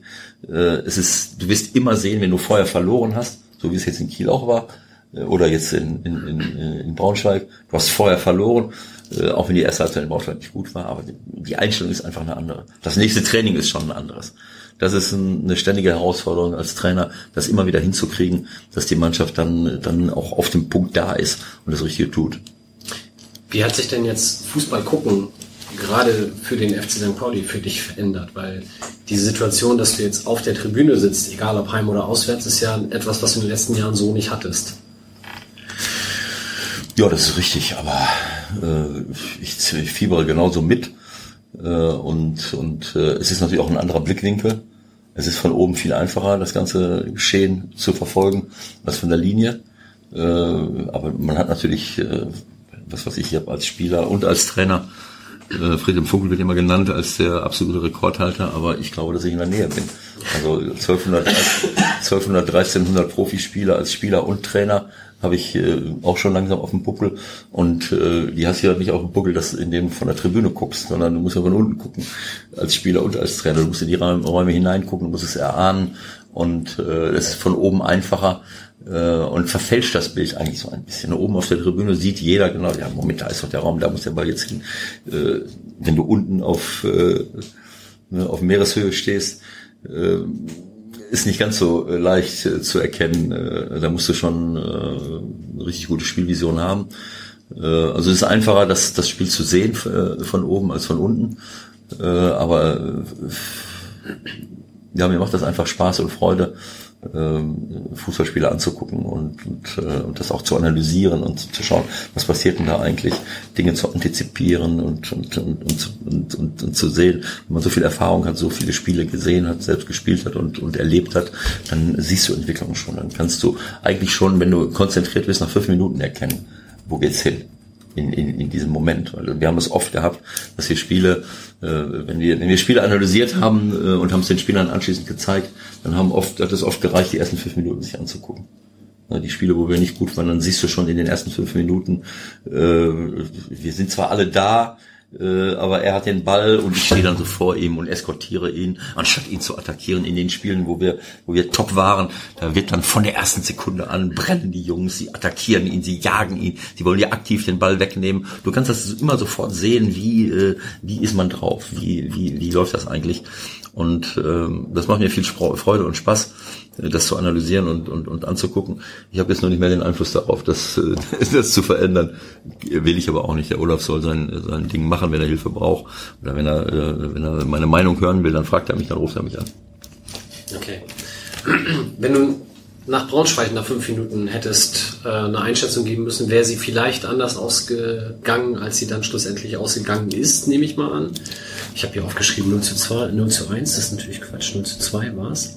Du hast auf dem ausgedruckten Zettel noch was Falsches aufgeschrieben? Ja, schlimm, ne? Warum kannst du das nicht einfach vor allem geht mein Stift gar nicht. mit ausdrucken? Also man muss, ich weiß nicht, ob ihr das schon erzählt habt, für die Hörerinnen und Hörer ist das immer wieder ein Highlight. Tim kommt ja hier wirklich vorbereitet hin. Ja, der hat hier sein, seine, seine Taktiktafel quasi auf seinem A4-Zettelchen, den auch je, ich, oder bringst du jedes Mal denselben? Nee, das ist der vom letzten Mal. Also das aber stimmt natürlich mehr Eindruck, weil ich jetzt hier zwei Seiten vorgeschrieben Ja. habe. Aber das ist vom letzten Mal hier.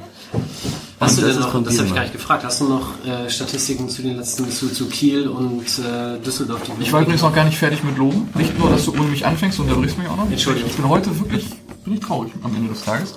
Äh, Ewald hat auch richtig schöne Zettel mitgebracht und Mike wieder nur irgendwas vom Kicker ausgedruckt.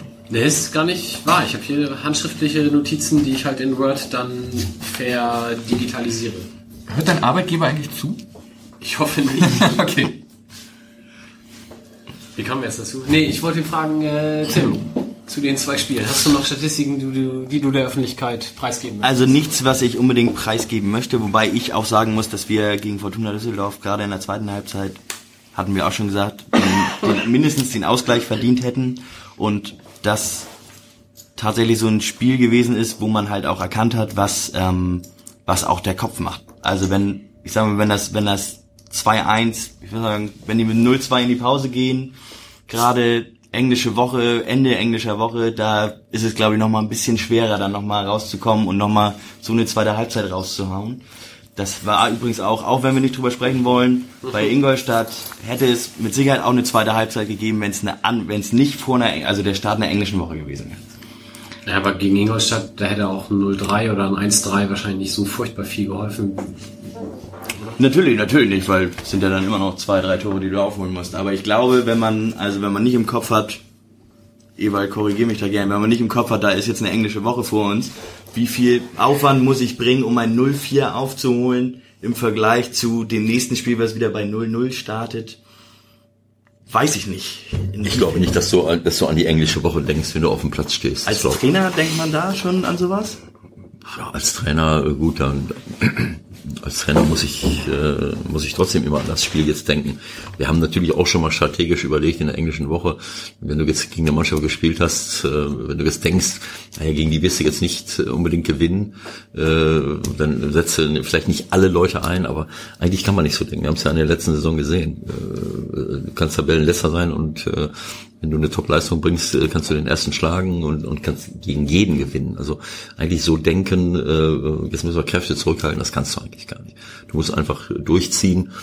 Ähm, aber wenn du zur Halbzeit 0-4 zurückliegst, also ähm, bei allem, was äh, bei allem, was recht ist, das ist dann äh, nicht mehr ganz so einfach, obwohl ich dann äh, gerne immer so, so, so ein, ein, äh, eine Phrase benutze, die das ist so ein Insider bei mir in der Familie, die das äh, miterlebt haben, als ich in Duisburg, äh, da war ich noch Spieler der ersten Mannschaft, habe aber die zweite Mannschaft trainiert und äh, da sind die äh, sind die irgendwann mal zu mir gekommen, meine Spieler, die waren dann immer äh, die waren immer eingeladen zu so einer Kreisauswahl kamen dann montags wieder und sagen, ja, der Trainer war ein bisschen skurril. Er hat dann die, die Besprechung auf, ein, auf, auf so ein Diktaphon gesprochen, hat das in die Kabine gestellt und hat denen dann äh, erzählt, äh, was jetzt, was sie gleich machen sollen. Und dann haben sie einmal 4-0 geführt in der Halbzeit. Und dann ist er in der Halbzeit reingegangen und hat die zusammengeschissen, das haben sie mir dann erzählt, hat die zusammengeschissen. Wenn das so weitergeht, wie ihr spielt unmöglich, wenn ihr so weitermacht, dann fällt gleich das 4-1, dann das 4-2, dann das 4-3, dann kommt der Ausgleich und dann verliert er noch 4 zu 5. Und seitdem, das habe ich auch schon auf dem Fernsehen gemacht, wenn ich als Kommentator unterwegs war, äh, und es steht irgendwo 4-0, dann- habe ich sehr oft gesagt, das ist ein super gefährliches Ergebnis. da muss man wirklich aufpassen. Auch das habe ich auch in Ingolstadt gesagt, in der Loge da oben, wo ich war, im Separé, habe ich gesagt, das wird jetzt ganz schwer für Ingolstadt. Das ist ein super gefährliches. Ja, wie, was erzählst du denn da für einen Scheiß? Da habe ich gesagt, naja, wirst gleich sehen. Gleich fällt das 4-1. Ja, dann leider nicht. Aber ich habe ja schon mal, ne, habe ich bestimmt schon mal erzählt, Werder gegen Anderlecht, Champions League, stand 0 zu 3 nach 70 Minuten, Werder hat noch 5-3 gewonnen, also ist nicht unmöglich. Es ist möglich, auf jeden Fall. Auf Aber jeden Fall. geglaubt habe ich gegen Ingolstadt auch nicht dran. Also ich habe mal mit meiner D-Jugendmannschaft, also als ich noch D-Jugend gespielt habe, das waren große, große Tage, haben wir, ich glaube, bei Grün-Weiß Harburg oder Da so. war die Welt aber auch noch schwarz-weiß, oder? Da war, äh, ja, möglich. Willst du sagen? Naja, ist ja auch egal. Auf jeden Fall haben wir da ein 0-5 mal aufgeholt, in ein 6-5 gedreht, aber noch 7-6 verloren. Also stimmt das doch, was ich sage. Das ist ein super gefährliches Ja, Ergebnis. Super gefährlich. Ja, vor allem, wenn du dann das 6-5 machst, ist es super gefährlich, weil du dann denkst, so, jetzt habe ich es geschafft. Und dann sind wir, haben wir uns noch zwei Dinge gefangen. Juniors E-Jugend lag gestern 7-1 hinten, kam auf 7-6 ran, hat die Chance zum Ausgleich und fängt in der letzten Sekunde das 6-8 und das war auch nicht schön. Um nochmal auf Statistiken zurückzukommen, Ja. ähm, gegen Düsseldorf zum Beispiel, das fand ich ganz interessant, ähm, haben wir 526 Pässe gespielt, 426 davon sind angekommen. Düsseldorf hat nur 360 gespielt und auch davon sind nur 250 angekommen. Aber das ist ja auch eine Frage, wie so ein Spiel läuft. Ne? Wenn Düsseldorf hinten drin steht, dann Aber hättest du, nach, hättest du nach der ersten Halbzeit gedacht, dass das immer noch so ein guter Wert ist? Ballbesitz war nachher 60-40, angekommen Ja. Pässe uns irgendwie 81 Prozent. Ja, aber wo spielen die sich denn den Ball rum? Ich meine, das ist ja die Frage. Also wenn die sich, Fuß. wenn die, wenn die sich, wenn Abewur und, und so wie sich da die Bälle hin und her schieben und dann wieder auf Außen und wieder zurück, da hast du viel Ballbesitz und wenn Düsseldorf hinten drin steht. Ja, auch die Zweikampfquote, oder 57, 43? Das hätte ich, da hätte ich auch nicht mit gerechnet. Ich, diese Zahlen lügen mich immer. Also Leute, diese die Statistik, ähm, äh, Statistik kann helfen, aber äh, das kann nur helfen, wenn man das Spiel gesehen hat. Und wenn man ein Spiel analysiert und sieht das ganze Video und, und, und kann sagen, okay, äh, das bestätigt das, was ich gesehen habe, was ich der Mannschaft sagen will, kann ich das, kann ich Statistik zur Rate ziehen. Aber Statistik an sich hat, äh, stellt keinen Wert dar. Äh, Ballbesitz, du hast sehr, sehr viele Spiele, wo derjenige, der den meisten Ballbesitz hat, oft verliert. Ingolstadt ist damals aufgestiegen und und äh, und hat äh, mit Abstand den wenigsten Ballbesitz in der ganzen Liga gehabt. Ja, das ist das, was Tim sagt quasi. Ja, das ist äh, ja klar, egal ob das Ballbesitz ist, ob das Zweikampfquote ist. Ich meine, es gibt Spieler, die haben eine Zweikampfquote von, von 100 Prozent und werden dann gefeiert. Die haben dann drei, drei, zwei, drei Zweikämpfe bestritten, haben sie alle gewonnen und haben eine 100 Prozent Zweikampfquote. Äh, Das ist alles albern. Also ähm, äh, Ballbesitz äh, ist schön, aber auch auch die die die Anzahl der gelaufenen Kilometer äh, die Spiele, die wir, die wir verloren haben, da sind wir, da sind wir äh, oft äh, mehr gelaufen als der Gegner. Weil das siehst du eben sehr häufig, wenn der Gegner stellt sich, stellt sich hinten rein, führt vielleicht na, 1-0 nach kurzer Zeit, 2-0. So, und dann fängst du an zu laufen, zu machen, zu tun, ein paar Konter, dann läufst du wieder zurück, läufst wieder an. Also du kannst, du kannst verlieren, kannst mehr Ballbesitz haben, kannst mehr gelaufen sein, kannst auch mehr Zweikämpfe gewonnen haben. Äh, Das ist am Ende nicht, wenn der Gegner ein Tor mehr geschossen hat. Genau so. Das, das, das kannst du alles vergessen letzten Endes. Also man muss das Spiel genau analysieren und muss wissen, warum es sind, sind, sind Dinge passiert. Und nicht hier, diese reine Quantifizierung bringt gar nichts. Ich glaube, Fabian Boll hat das mal gesagt, es bringt nichts, wenn du die ganze Zeit nur hinterherläufst. Genau. Aber damit hast du natürlich auch viele, viele Kilometer gemacht. Ja, klar. Und dann, steht das in der Statistik. Aber es gibt auch Spiele, wo du, also wir haben auch viele Spiele gehabt, die wir gewonnen haben, wo wir teilweise zehn Kilometer mehr gelaufen sind als der Gegner. Ne? Das sind dann die Spiele, wo du gebrannt hast, wo du den Gegner kaputt gemacht hast. Das ist natürlich auch eine Investition. Das ist eine Investition, nicht hinterher zu laufen. Also wie gesagt, es gibt Spiele, es kommt auf die Qualität des Laufens an. Es kommt darauf an, wo bin ich hingelaufen? Bin ich hinterhergelaufen oder habe ich den Gegner gejagt? Habe ich ihn gepresst? Dadurch mache ich auch viele Meter und gewinne dadurch Bälle. So, also die besten Spiele, da haben wir, da haben wir wirklich, sind wir viel, viel mehr gelaufen als der Gegner äh, und äh, haben aber dann auch die Bälle gewonnen und haben die richtigen Laufwege gemacht, anstatt immer nur hinterher zu laufen. Ich würde tippen, auch Braunschweig hatte mehr Ballbesitz als wir. Aber Braunschweig hatte auf jeden Fall deutlich Oh mehr, also hatte auch Torschüsse. Ich habe vorhin nochmal geguckt, 24 zu 17 Torschüsse, glaube ich. Jo. Erste Und- Halbzeit muss ein bisschen krasser gewesen sein. Ja, gehe ich auch von aus. Ich würde, also jetzt, wo du da bist, würde ich das gern mal nahezu aus erster Hand wissen.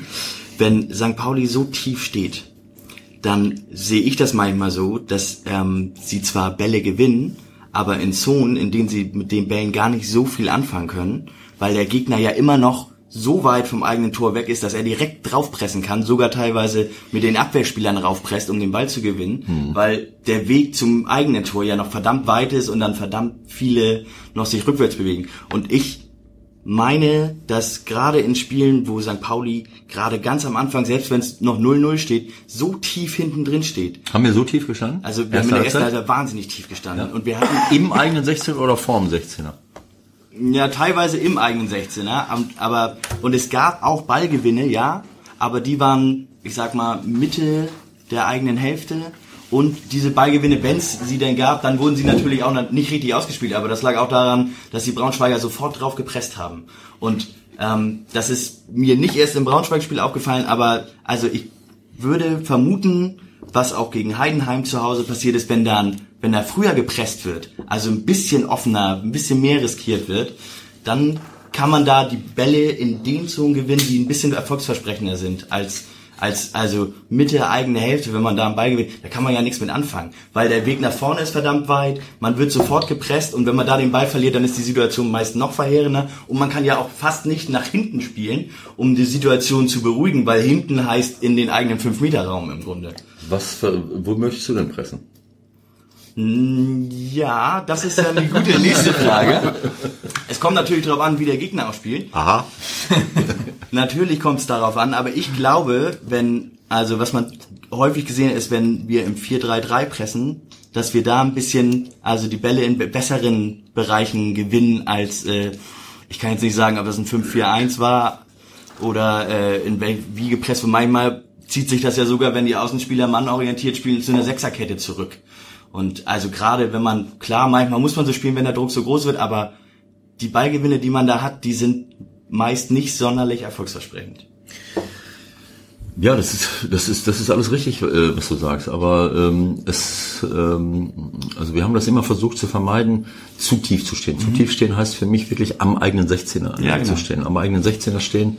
Ähm, äh, also wir haben Mittellinie. Das war so die Orientierung, dass die Stürmer an der Mittellinie vielleicht sogar fünf Meter in der gegnerischen Hälfte sind und unsere Jungs ein Stück dahinter. Jetzt kommt es drauf an, äh, also so im, im, in so einem Range von 20 Metern. Das ist 20 Meter, aber dann musst du natürlich auch seitlich rübergehen. Es geht immer, kommt immer darauf an, enge Räume äh, herzustellen. Aber dann musst du dir anschauen, was hast du für Abwehrspieler? Was hast du für Abwehrspieler auf dem Platz? Äh, haben wir die Schnelligkeit nach hinten? Hat der Gegner super schnelle Leute? Spielen die mit langen Bällen oder spielen die in den Fuß? Wenn der Gegner, wenn das, wenn der Gegner eine Mannschaft ist, der, die, die sich immer spielerisch befreien wollen, die immer Fußball spielen wollen. Es gibt ja so Mannschaften. Union will das. Äh, äh, Dresden wollte das. Äh, das hat was mit dem, wie heißt er jetzt? Uwe Neuhaus, der war bei Union vorher, dann in Dresden. Der hat seinen Torhüter dazu verpflichtet, den Ball hinten rauszuspielen. Die, die hauen keine langen Bälle. Der Verbeek, als er in, in, in Bochum war, der hat den Torwart beschimpft, wenn, der, wenn der einen Abschlag gemacht hat. Deswegen kriegen doch dort einen rein. Weil, der, weil der Torwart bis heute immer noch versucht, dich bestimmt eine ganze Reihe von Fehlern von dem, wie heißt er jetzt? Riemann. Riemann. von dem Riemann erinnern, der da äh, gezwungen wurde quasi von seinem Trainer, am 16er einen anzuspielen. Und das haben die Dresdner auch gemacht. Also wenn du weißt, sie spielen immer vorne raus und hinten raus und wollen sich den Ball zuspielen lassen, dann ist es auch einfach, vorne drauf zu gehen und zu, und zu pressen, obwohl der Raum dann trotzdem groß ist. Weil du kannst ja nicht weiter pressen als zur Mittellinie. So, denn, denn der Stürmer kann ja an der Mittellinie stehen bleiben. Also hast du zwangsläufig schon mal viel, viel größere Räume, als wenn du das Ganze in die eigene Hälfte ziehst. Aber es ist natürlich einfacher, weil es berechenbar ist, was der Gegner macht. Hat der Gegner allerdings super, super schnelle Leute, spielt sehr viel lange Bälle und auch gute lange Bälle, gute tiefe Laufwege, gute lange Bälle. Äh, und du hast vielleicht hinten, äh, Philipp Zieras ist ein super schneller Mann, äh, der aber die meiste Zeit nicht da ist. Jackson ist jetzt super schnell auch. Hast du genug Leute auf dem Platz, die über diese, diese Schnelligkeit verfügen? Ähm, obwohl das auch nicht immer hilft gibst du grundsätzlich viel, viel mehr Räume weg. Je höher du stehst mit der ganzen Mannschaft, mit der ganzen Abwehr, gibst du sehr viel Räume nach hinten weg. Äh, kann funktionieren, wenn der Druck auf den Ball da ist. Wenn das wirklich perfekt gemacht ist und du und dir den Ballführenden unter Druck setzt, dann ist es auch egal, wo du presst. Aber das kriegst du nicht immer hin. In der gegnerischen Hälfte ganz vorne drauf zu gehen, macht fast gar keiner mehr.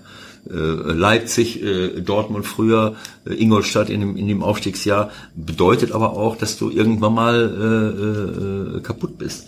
Denn das ist ein unglaublich, auch über eine Saison gesehen hast, kommst du dann irgendwann mal in die Krise. Du kannst nicht immer dieses, dieses äh, hohe Spiel machen. Deswegen haben wir es immer gerne gemacht, um die Mittellinie herum, ab der Mittellinie so bis 20 Meter, 25 Meter in die eigene Hälfte. So, das bedeutet, wenn sie dann einen langen Ball spielen, der muss schon sehr gut getimt sein, sonst kommt der Torwart und, und holt sich das Ding. So, dann kannst du, äh, dann, dann ist der Raum nicht so groß, den du weggibst. Wenn du den Ball gewinnst, kannst du mal nach hinten spielen, äh, um, um dich zu, wie du eben mit Recht gesagt hast, gewinnst du im 16er, am, am 16er, dann bringst du dich noch mehr in die Krise, wenn du zurückspielst. So kannst du mal das Spiel wechseln über den Torhüter. Oder äh, du spielst halt schnell nach vorne und bist dann äh, nicht, nicht ganz so weit weg. Aber äh, ich sehe das nicht ganz so, dass du, äh, dass man, äh, dass man dann keine Konter fahren kann.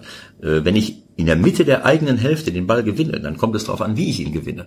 Wenn ich ihn natürlich so gewinne, dass, äh, dass sie sich verheddern vor unserem 16er und ich habe um den 16er herum, vielleicht so fünf bis zehn Meter außerhalb des 16ers, also gewinne ich den Ball, habe aber, äh, äh hab aber nicht plötzlich zwei, drei Leute dadurch ausgespielt.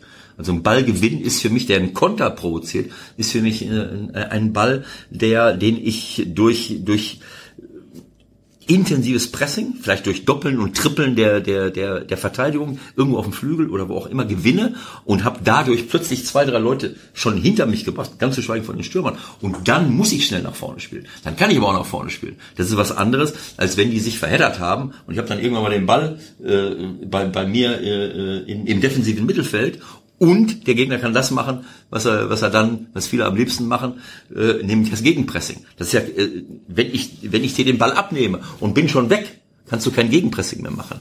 Das ist also, wenn ich einen, äh, einen Steilpass unterbinde oder wenn ich einen Querpass unterbinde oder wenn ich durch Trippeln dir den Ball weggenommen habe und ich bin schon drei, vier, fünf Meter weg, dann läuft ein Konter und dann kann ich es gut oder schlecht machen, aber das Gegenpressing ist nicht mehr möglich. Wenn ich mich verheddere da irgendwo und verliere den Ball, und die sind alle in der Nähe. Dann kann man ein gutes Gegenpressing machen und dann gebe ich dir recht, dann, dann kannst du den Konter abhaken, dann haust du den Ball besser weg, als zu riskieren, den dann noch zu verlieren.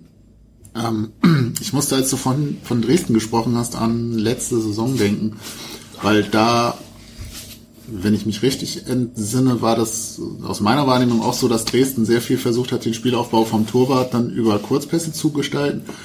Ähm, und St. Pauli da für meine Wahrnehmung eher untypisch sehr hoch gepresst hat teilweise in Phasen. Das sind, glaube ich, auch beide Tore dann entstanden durch ähm, provozierte Abwehrspieler aus, äh, provozierte Abspielfehler, so rum, aus der Abwehr. Das eine Wo wir zu Hause gewonnen haben. Genau, wo wir zu Hause Genau. gewonnen hatten. Das eine Ja. Mal, wo Lennart Tieder an der Ecke extrem Genau gut so. drauf geht, den Ball erkämpft. Das andere war, glaube ich, ein Fehlpass, der quer ging, wo ich weiß es gar nicht mehr, irgendwer dazwischen spitzelte, den Ballgewinn hatte, dann noch einen Pass und dann war das Tor. Auf jeden Fall, das war dann wahrscheinlich auch schon das Ergebnis dieser Analyse, oder? Ja, natürlich. Das, ist äh, Dresden kannst du, äh, das war immer so, ich weiß nicht, ob der Uwe es jetzt auch noch macht, aber er es immer gemacht bei Union und da auch, dass die, der Torhüter hat den Ball, die beiden Abwehrspieler, äh, die Innenverteidiger stellen sich rechts und links vom 16er auf, der Sechser kommt hier hin, dann kommen die, die beiden anderen Mittelfelder, die haben immer drei im Mittelfeld, die Außenverteidiger stehen ganz hoch, um, äh, um zu provozieren, dass der Außenstürmer nicht da vorne ist, sondern mitgeht, sondern kannst du sagen, ich gehe mit dem mit, dann ist aber der Druck weg. Denn äh, wir haben ja nicht immer mit zwei Spitzen gespielt. Also musst du schon gucken, dass du, wir haben dann oft einen freigelassen, um das zu provozieren. Sie haben es trotzdem gemacht. Äh, also selbst wenn du die gedeckt hättest, hätten hätten sie es gemacht. Aber wir wollten es ja. Wir haben also äh, hier einen hingestellt, der, der äh, Cenk Sahin meinetwegen, der hier stand, so dass er den nicht Innenverteidiger nicht anspielen sollte. Und der andere Stürmer hat sich hier so hingestellt, so dass klar war, jetzt muss er den anspielen. Den Sechser kann er nicht anspielen, also spielt er den an. Und dann musst du natürlich volle Pulle drauf. Er muss reinrücken, der geht hin, alle müssen vorrücken und sie richtig unter Druck setzen. Und dann haben sie uns den Gefallen getan in dem Spiel, dass sie trotzdem, obwohl sie den Druck gesehen haben, haben sie da anfang, angefangen rumzuspielen, um ihrem, äh, um dem, dem Gott der Kombination zu huldigen, wie der Trainer das von ihnen wollte. Und das ist dann in die Hose gegangen, zum Glück für uns. Ist denn, ähm, mir ist letzte Saison, gerade in der Rückrunde ist aufgefallen, dass gegen Heidenheim und gegen den KSC, dass da, wenn man aus der Halbzeit rauskam, in die zweite Halbzeit rein, gerade sehr offensives Pressing gespielt wurde. War das angesagt, dass da so die ersten 15, 20 Minuten in der zweiten Halbzeit Vollgas gegeben wird, sozusagen? Wenn man als, als Reaktion auf das Spiel, wenn man dann erkennt, Dresden, Mensch, ja, die spielen tatsächlich so, wie wir es vermutet haben. Jetzt brauchen wir nicht vorsichtig sein, sondern wir gehen voll drauf. Ist das so eine, so eine Reaktion oder kam man das nur vor? Waren die Jungs dann besonders heiß nach der Halbzeit oder wird da dann auch mal angesagt, wir können hier mehr riskieren, wir können höher pressen? Also da, da muss ich jetzt in jedes einzelne Spiel reindenken. Es ist ja nicht so, dass wir sagen, so erste Halbzeit schaukeln wir uns ein bisschen die Eier, gucken mal, was so passiert. Und am liebsten gehen wir in den Rückstand und zweite Halbzeit drehen wir dann auf. Da kann ich mich jetzt nicht mehr so genau dran erinnern. Karlsruhe, Karlsruhe zu Hause? 5-0. Ja, da standst du schon in der ersten Halbzeit jede Menge, ne? Da hatten wir schon 3, 2, 3, 0 geführt, oder wie war das? Oder vertue ich mich Ich da? meine, wir haben drei Tore innerhalb von 15 Minuten gemacht in der zweiten Halbzeit.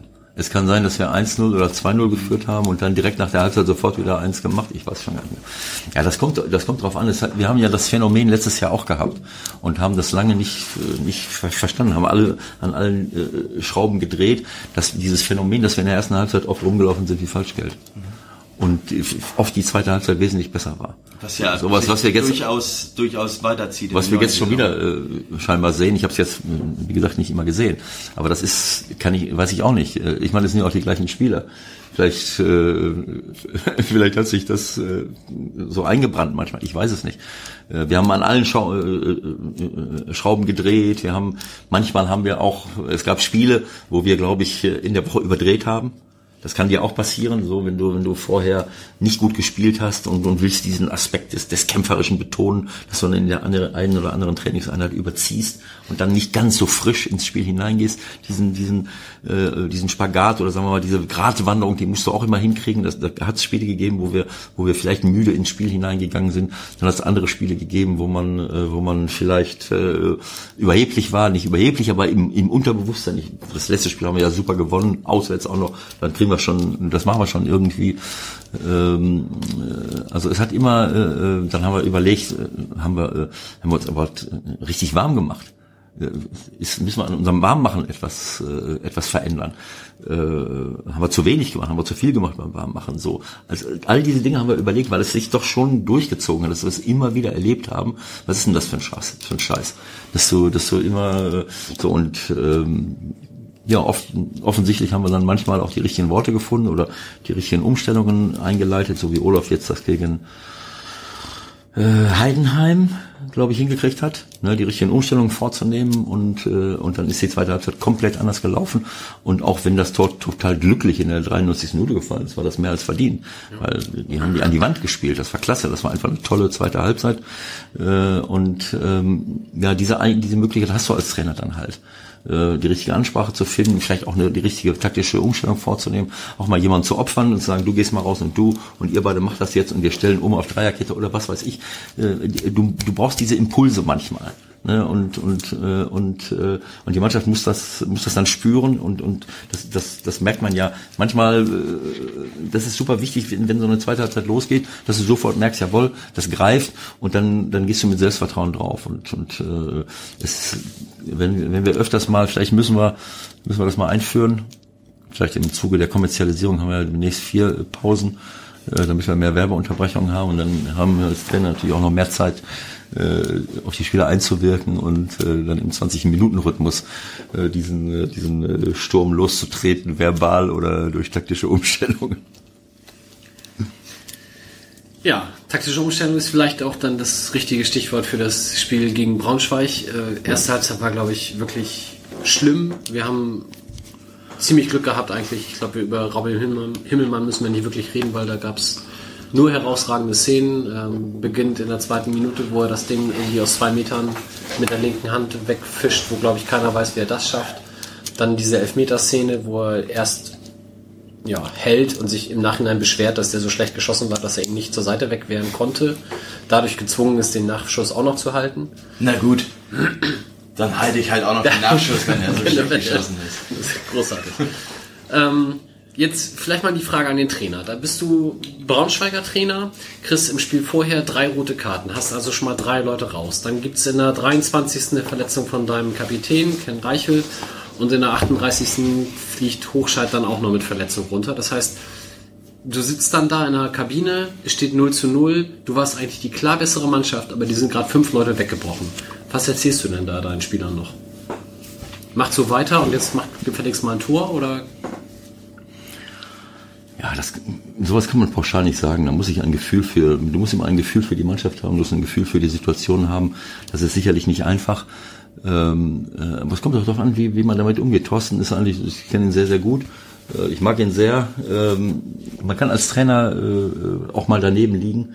Ich, ich kann das nicht beurteilen, aber wenn ich, wenn ich Spieler verliere, äh, äh, wir haben es ja jetzt gehabt, wo, wo haben wir jetzt, äh, sind wir nach Nürnberg gefahren? Ja. Wo, wir, wo wir, das war das erste Spiel, wo jeder gesagt hat, ja, das ist ja, äh, ist ja eine Katastrophe. War vorher Ingolstadt? Nee, Ingolstadt kam danach. Davor mhm. war das Spiel gegen Heidenheim, ja. Oder Kiel jetzt, haben wir da gegen Ingolstadt verloren vorher? Ja. ja. Genau. So, also äh, wo dann wirklich keiner mehr ein Pfifferling auf die Mannschaft setzt und wo alles davon redet, ja, der ist verletzt und der ist verletzt und der ist verletzt und der ist nicht gut drauf und der bla bla bla. Äh, so, dann äh, und dann fährst du dahin und, äh, und, und, und gewinnst. Also ich kann dann, wenn ich, wenn ich als Trainer auf diese Dinge hinweise und sage, ja, der fehlt uns und der fehlt uns, aber dafür spielst du, dann hast du schon mal keinen Bock mehr. Dann weißt du schon, äh, ach so, also ich würde sie eh nicht spielen. Also man, man tut gut daran, sich von solchen Dingen zu entfernen. Das macht der Olaf auch. Äh, das macht er gut und das ist auch wichtig, weil äh, ich weiß nicht, was Thorsten denen erzählt hat. Natürlich sind das sind das äh, Ausfälle, die natürlich super super wichtig sind. Ich weiß nicht, wer war alles nicht dabei? Kelifi. Ja, ja allein Kelifi und Hochscheiter berechnen ja die Ausfälle. Ja, nee, Hochscheit ist ja, der war ja erst noch dabei. Aber ja. Kelifi sehe ich hier nicht. Äh, ähm, heißt der Sura, Sauer? Kum Sauer, Maximilian Sauer, Maximilian genau. Sauer. Und den dritten habe ich gerade vergessen. Ich sehe auch keinen Moll. Ach, doch, Moll ist doch. Ja, äh, mit B. Wer ist er denn? Bafo? Bafo Boland. Boland. Boland, ja, Boland ist natürlich ein wichtiger Spieler. Boland ist ein wichtiger Spieler, mhm. Kelifi ist ein wichtiger Spieler, so Reichel ist für mich der wichtigste Spieler bei ihnen, mhm. der, der überragend, für mich ein überragender Mann. Auch ein Mentalitätsmonster. Mentalität, Ballbesitz, äh, äh Torgefahr, der bringt alles mit, unglaublicher Spieler für mich. Das sind natürlich schon äh, richtig gute, äh, äh, wichtige Verluste für, für eine Mannschaft. Jetzt kann ich ja so und so mit umgehen. Äh, eigentlich sehe ich trotzdem, dass sie halt trotzdem hier eine ordentliche und gute Mannschaft am Platz haben. Aber wenn Reichel auch noch wegbricht und ähm, ja, das ist, ist es schwer zu sagen. Also ähm, vielleicht muss man dann in, in, in so einer Situation äh, dann auch mal kleinere Brötchen backen. Ja, auch wenn du zu Hause bist, hätte ich vielleicht in so einer Situation, äh, das kommt darauf an, wie die alle drauf sind, wie die, wie die unterwegs sind. Ne? Aber äh, vielleicht hätte ich dann auch mal gesagt, pass mal auf, äh, äh, bevor ich mich jetzt auskontern lasse. Und gerade gegen uns, wir haben jetzt die letzten Jahre da immer gewonnen. Und das hat immer gleich ausgesehen. Die sind angerannt wie die ganzen kranken Lattepfosten äh, äh, und wir haben denen die Dinger reingehauen und sind wieder nach Hause gefahren. Im ersten Jahr, als ich da war, war das schon wichtig. Ja, da war die, da war die Kehrtwende, wo wir da 2-0 gewinnen. Das 2-0 mit den beiden Ne? Kopfballtoren Mit den beiden Kopfballtoren, äh, Toren, ne? Und das ist immer gleich ausgesehen. Vielleicht muss man dann auch mal nicht so eine Erfahrung. Es gibt ja Mittel, es gibt so Spiele, die sind, die kannst du eigentlich, oder Paarungen, das kannst du manchmal gar nicht erklären. Ich habe das als Spieler auch erlebt. Ich bin jahrelang irgendwo hingefahren mit den unterschiedlichsten Mannschaften, als Trainer und als Spieler. Es ist halt kackegal. Ich habe entweder gewonnen oder verloren. Das war, das ist dann so. Ne? Und jetzt haben wir irgendwie so eine Serie mit Braunschweig. Wahrscheinlich wird das die nächsten drei Jahre auch so weitergehen, dass du da immer gewinnst. Dann kann ich vielleicht als Trainer sagen, pass mal auf, Leute, äh, vielleicht lass die doch mal kommen. Lass die doch mal. Äh, warum muss ich jetzt? Äh, wir haben jetzt so viele Chancen vergeben. Ne, jetzt mal ruhig. Wir kriegen unsere Chance. Wir machen unser Tor. Äh, ich weiß nicht, wie sie in der zweiten Halbzeit gespielt haben. Ne, aber ich, wenn ich das richtig gesehen habe, äh, haben wir die, äh, die Tore haben wir die auch ausgekontert. Ne? Nicht die konnten die Tore, ich habe nur die Tore gesehen und die Chancen, da waren viele Kontersituationen dabei. Ne? Vielleicht muss man doch mal sagen, naja, also das ist jetzt vielleicht nicht mehr unbedingt die Qualität, um die dann noch auf dem Platz steht, um ein Spiel äh, zu dominieren, viele Räume nach hinten wegzugeben und dann auch die Tore zu machen. Ne, Nur weil ich zu Hause spiele, das heißt ja nicht automatisch, dass ich jetzt äh, unbedingt äh, den Gegner an die Wand spielen muss. Dazu muss ich dann die Qualität haben. So, und wenn die, äh, gut, Abdullahi Kumbela äh, steht hier nicht gut drauf, aber äh, das sind natürlich auch Torschützen, die sind auch darauf angewiesen, dass drumherum was ist. Wenn der Reichel die Flanken nicht bringt, wenn der äh, Kelife nicht da ist, wenn der Boland, der ein riesen Fußballer ist, dann, dann fehlt, das ist so wie, als wenn bei uns Buchti und Daly fehlen. Das ist, das ist eben so. Und dann haben wir auch Probleme, Torchancen zu erspielen. Und da muss man eben auch mal sagen, okay, lass uns froh und glücklich sein, dass wir da einzeln und da einzeln gewonnen haben und da auch noch mal. Äh, so, jetzt ist Buchti äh, wieder da und haut direkt einen rein. Und, und, äh, und, äh, und Schenk haut auch wieder direkt einen rein. Also, ich sag mal, diese, diese, die, die Qualität musst du natürlich auf dem Platz haben. Es gibt ja keine, äh, es gibt für mich keinen, keinen, keinen Automatismus, äh, zu sagen, das ist jetzt mein System, das ziehe ich jetzt durch. Das ist lächerlich als Trainer. Äh, ich meine, den, den Luxus einer, einer durchgehenden Taktik, die kann ich mir erlauben, wenn ich bei Manchester City äh, bin oder bei Borussia Dortmund oder bei äh, Bayern München oder, oder, oder, oder was weiß ich wo, wo ich mir die Spieler aus dem Regal raussuchen kann äh, und, und sage, pass auf, ich, ich will die und die Taktik spielen, dazu brauche ich dich und dich und den und den. Und das der kostet 50, der kostet 60, der kostet 70, da stelle ich die da hin, erkläre dir noch ein bisschen was, meistens können sie es schon, schon selber, manchmal ist es äh, ist schon schwer, äh, dass die nicht gewinnen, da muss ich schon ganz doof sein als Trainer manchmal. So. So, und dann kann ich auch immer, kann ich sagen, ich spiele immer 4-3-3 und ich spiele immer, äh, ich dominiere immer, wie auch immer. Und selbst da funktioniert es nicht immer. Also diesen Luxus äh, kann man sich nicht erlauben und das ist auch blödsinnig, sondern ich muss wirklich äh, situationsangemessen äh, äh, reagieren. Und wenn mir so wichtige Spieler fehlen, wie sie uns gefehlt haben, wie sie jetzt auch Braunschweig gefehlt haben, ja, dann muss ich eben umstellen, dann muss ich was anderes machen. Äh, und nicht ins Verderben laufen. Ich möchte noch einen Assist verteilen an Manuel Gräfe, der eine wunderbare Vorteilsauslegung beim 1 zu 0 gegeben hat, weil Shahin wurde gefoult und Buchtmann lief dann weiter und macht ihn rein. Das hätte er uns auch kaputt pfeifen können, hat er aber nicht.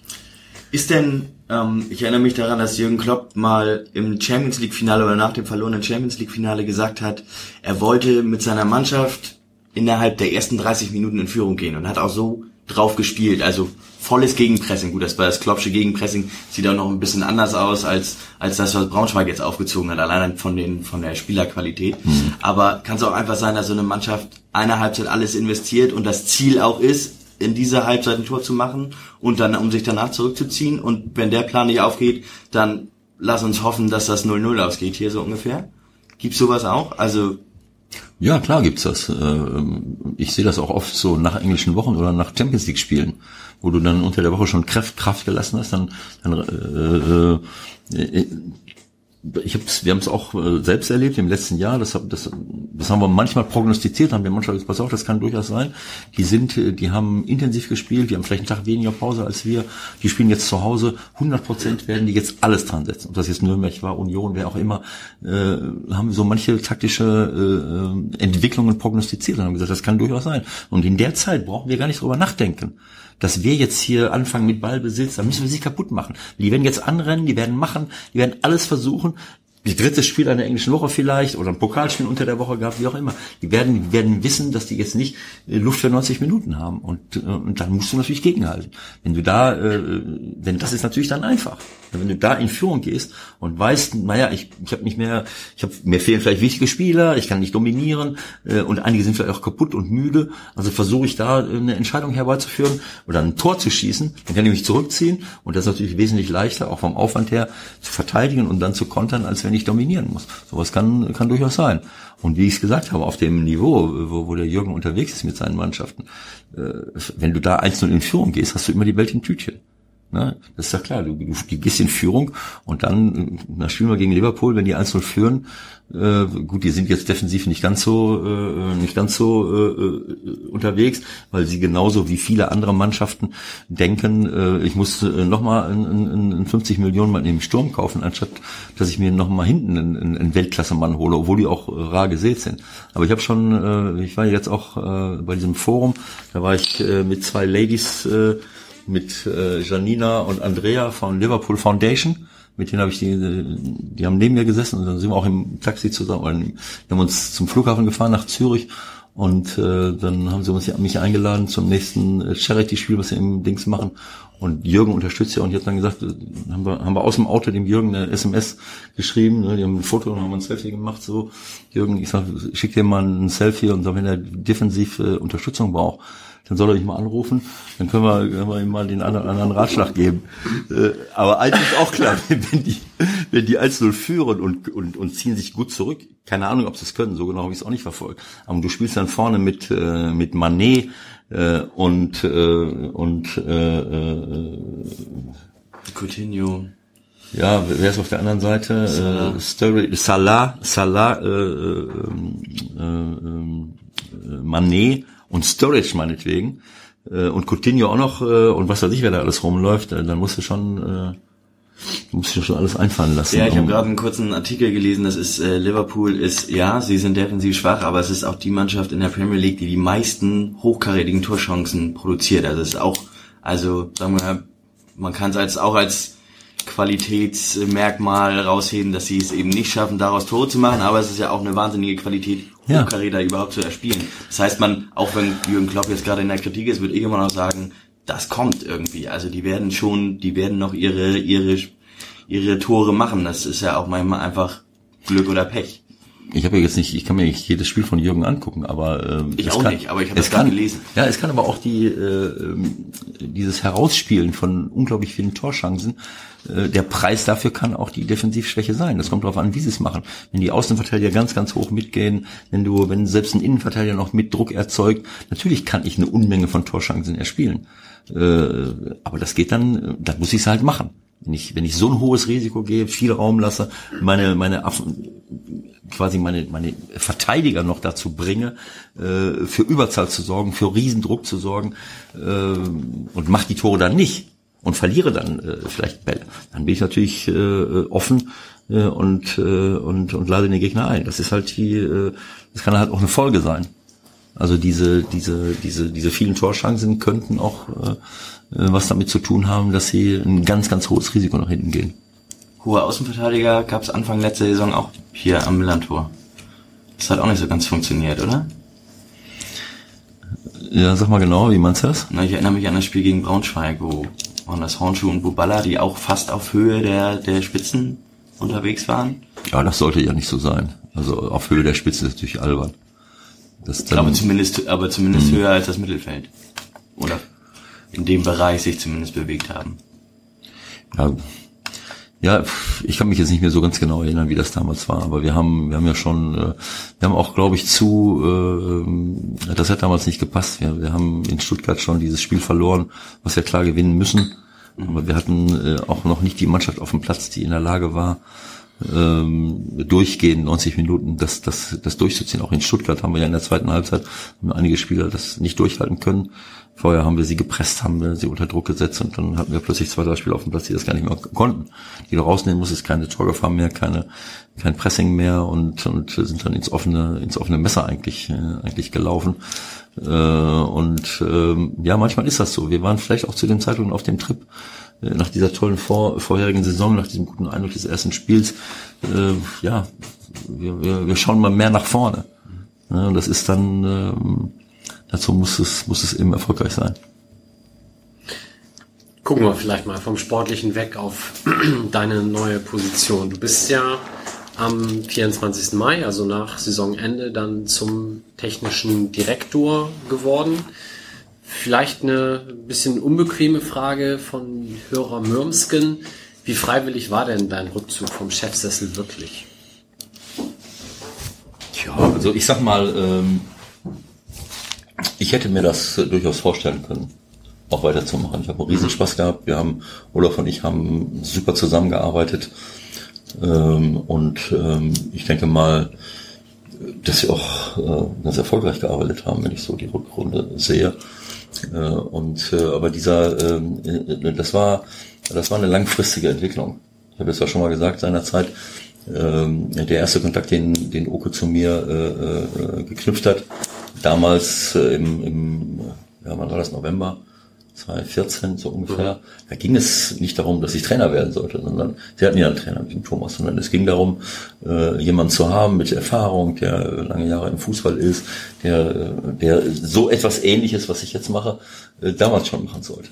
Also wie man das Kind genannt hätte, keine Ahnung, aber Beratung des, des, des Präsidiums, der Entscheidungsträger, äh, Entwicklung eines Clubs mitbegleiten und so weiter und so fort. Und dann hat sich das alles ergeben. Ich bin sofort zum Trainer geworden und ähm, was so nicht geplant war, aber das hat äh, die, ja, der Druck der Ereignisse oder die Entscheidungen, wie auch immer man das möchte, hat, hat dazu geführt. So und äh, aber es war in den Jahren immer ein Thema.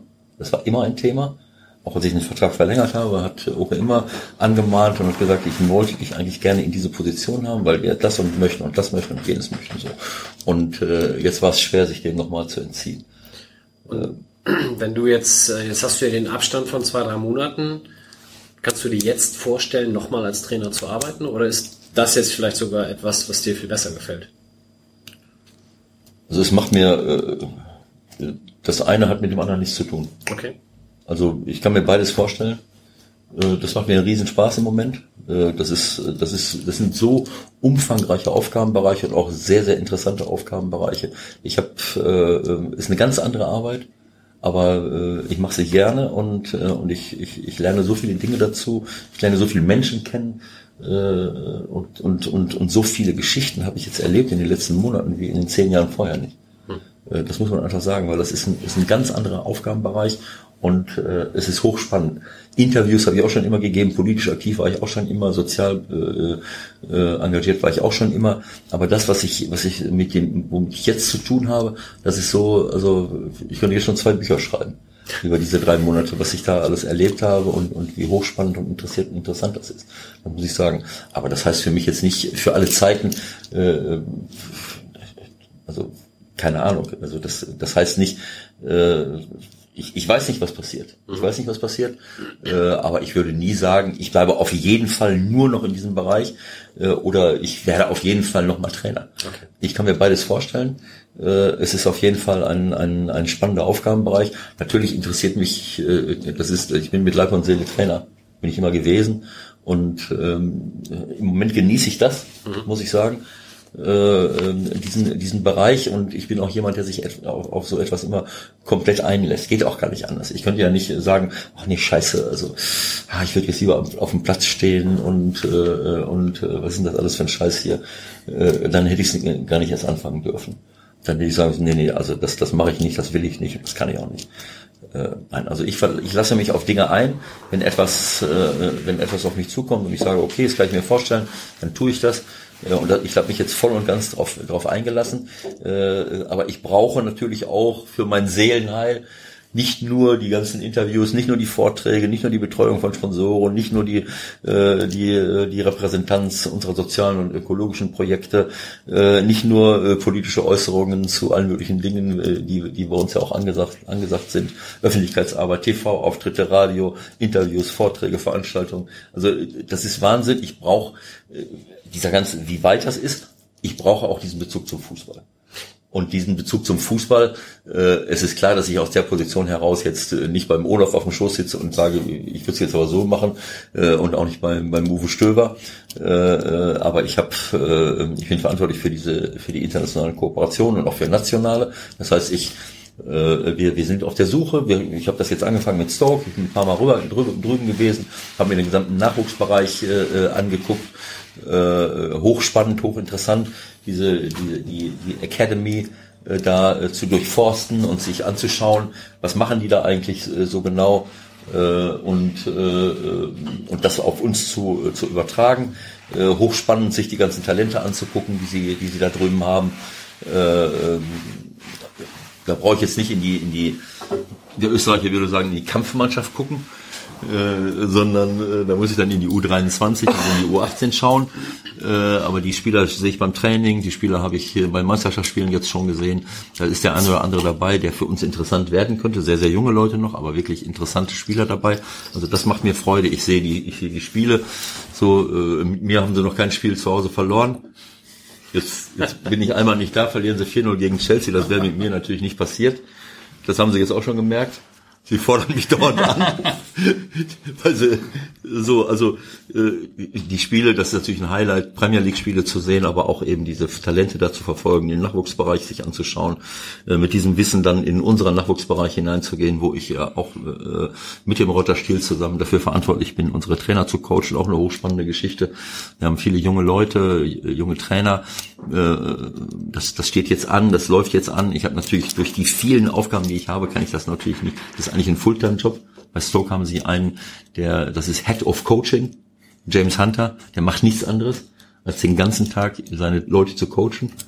Äh, das heißt, äh, der hat zwölf hauptamtliche Trainer im Nachwuchsbereich und, und im Sechs-Wochen-Rhythmus arbeitet der pro Woche zwei Trainer ab das heißt, äh, diese zwei Trainer, das können von zwei Mannschaften sein oder vielleicht Trainer pro Trainer, schaut er sich jedes Training an, schaut sich das Spiel am Wochenende an. Äh, ähm, ähm, äh, die müssen, die haben so ein Coach Competency Framework von der FA, von der Federation. Äh, er hat das noch erweitert und aus, äh, ausgeweitet. Das heißt, sie müssen einen Fragebogen ausfüllen, wie sie sich selber sehen. Er füllt den gleichen Fragebogen auf, wie er das sieht. Dann kommen sie zusammen, sprechen darüber. Und das im sechs Wochen Rhythmus, zwei Trainer, zwölf Trainer in sechs Wochen und dann geht's wieder von vorne los. Das ist eigentlich ein Fulltime-Job. Das versuche ich so nebenbei in mein, in mein Konglomerat von, von Aufgaben einzubauen. Äh, wir haben die andere, den anderen Vortrag geplant, wo ich mal vor den ganzen Trainern stehe und, und je nach, nach dem, was wir, was wir so als wichtig erachten, der Roger und ich, oder auch was als, als äh, Bedarf angemeldet wird von den Trainern, über bestimmte Dinge äh, mal sprechen. Zum Beispiel, was ich vorhabe, gerne über diese, die Überbetonung, diese, die, dieser Systemfrage. Das ist ja immer so eine, so eine, so eine Geschichte, äh, das System, welches, in welchem System spielen wir denn? 442, 433, 44, äh, 4411, 352 und der ganze Quatsch, das langweilt mich komplett, äh, ähm, weil die, diese Leute, die sich damit so intensiv beschäftigen, vergessen komplett die Basics. Und äh, wenn du wenn, äh, diesen Vortrag habe ich schon ein paar Mal gehalten in, in den letzten Jahr, Jahren oder Jahrzehnten, auch äh, Trainerfortbildung in Griechenland zum Beispiel. Äh, dass man, äh, dass man sich einfach, äh, was nützt mir ein, ein, ein, ein System, wenn ich die Basics außer Acht lasse. Das heißt zum Beispiel Zweikampfführung, wir haben immer weniger Spieler, die in der Lage sind, auf faire Art und Weise Bälle zu gewinnen. Wir haben viele Probleme bei, der Ballkontrolle, wo wir, wo wir, oder wir spielen keine guten Flanken, haben wir auch schon oft bei uns gehabt. Und das ist oft viel, viel wichtiger, in den Bereichen zu arbeiten. Und zwar nicht so, dass ich dir den Ball gebe, hau mal die Flanke rein, hau mal die Flanke rein. Das funktioniert auch sehr gut. Ich gebe dir den Ball, du haust die Flanke rein, äh, die kommen auch von zehn Mal, kommt zu neun Mal an. Das Dumme ist nur, dass im Spiel ist es eine andere Situation. Du hast den Ball gewonnen, du musst vielleicht noch an einem vorbei, du stehst unter Druck, du hast keine Zeit, du hast keinen, keinen Platz. Äh, deswegen das zu trainieren unter äh, unter einer Simulation eines Gegner- und Zeitdrucks, Flankentraining. Also das sind Basics.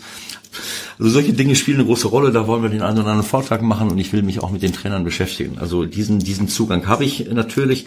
Äh, so dass ich eben auch mit Fußball was zu tun habe. Aber wir wollen natürlich auch selber gucken, äh, wo geht das Ganze hin. Äh, unsere unsere AFM gibt sehr sehr viel Geld für unseren Nachwuchsbereich aus und vielleicht müssen wir auch darüber nachdenken, mal den anderen anderen Spieler auszuleihen und nicht nur in der in der in der vierten Liga hier rumkicken zu lassen, sondern auch mal sagen, du du du, ihr geht jetzt mal zum Drittligisten, spielt mal da vielleicht in Osnabrück oder was weiß ich wo, setzt euch da mal durch, dann müssen sie auch gut sein. Aber oft ist es ja auch so, dass so eine Herausforderung dass du wächst an der Herausforderung. Also das ist auch etwas, wo ich mit beschäftigt bin, um natürlich auch hier in Deutschland Nachwuchsabteilung, Nachwuchsabteilung zu besuchen. Nächste Woche bin ich bei so einem Fußballclub, in, in Hoffenheim. Und da werde ich natürlich die Gelegenheit nutzen, ihnen da mal auf die Finger zu schauen, mal zu gucken, was die da so veranstalten. Äh, also das ist super interessant und ab und zu fahre ich dann zu Sky rüber, äh, so als Highlight für mich persönlich die Champions League zu kommentieren und mich darüber aufzuregen, warum die das nicht begreifen, dass man, dass man bessere Abwehrspieler braucht, sonst braucht man nicht in der Champions League aufzulaufen. Da haben wir tatsächlich eine Frage zu Sky bekommen, nämlich von Frank. Ähm, ob du es nicht etwas unglücklich findest, bei Sky zu sitzen, insbesondere wenn da Brandstifter wie Klaus Strunz mit am Tisch sind? Ja, Brandstifter wie Klaus Strunz, äh, der hat sich sehr, sehr nett mir gegenüber verhalten und hat, hat gesagt, er wird mich, hat mich schon immer gut gefunden. Ähm, ich äh, habe jetzt keinen Einfluss darauf, wer, wer jetzt da noch zusätzlich eingeladen wird. Wie, wie kam das denn zustande, dass du da überhaupt sitzt? Naja, also die haben, äh, äh, ich sitze deswegen da, weil die äh, ja schon immer gerne mich da einbauen wollten als Experte, aber als Trainer hast du ja, ist das ja unmöglich. So, und dann haben sie jetzt die Gelegenheit genutzt, haben mich und den Verein angesprochen äh, und äh, wir haben dann einen, einen, Weg gefunden. Das ist ja, eine, gut, ich tauche da jetzt nicht als technischer Direktor von, von St. Pauli auf, äh, sondern ich muss natürlich auch diese Sky-Klamotten anziehen. Äh, aber wir leben ja natürlich auch letzten Endes davon. Und, und äh, mir macht das riesen Spaß. Äh, ich kann meine Meinung da sagen, bei Sky 90 kann ich schon am Schluss das erzählen, was ich, was ich denke. Das erwarten sie dann auch. Und mir macht, also ich werde jetzt nicht eingesetzt da bei diesen, bei diesen Spieltagsgeschichten. Das ist ja Mammut. Da muss der Kalli sich jetzt ab, abarbeiten, dass er da, dass er da von 13 Uhr bis 20, bis 20 Uhr sitzt. Äh, das hat er sich redlich verdient im Laufe der Jahre. Das ist natürlich schon eine Hardcore-Arbeit.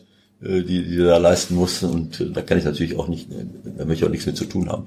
Aber äh, Sky 90, wo es interessante Themen gibt, auch wenn es Montagabend ist, ein etwas komischer Sendeplatz, wahrscheinlich guckt da nur meine Frau zu.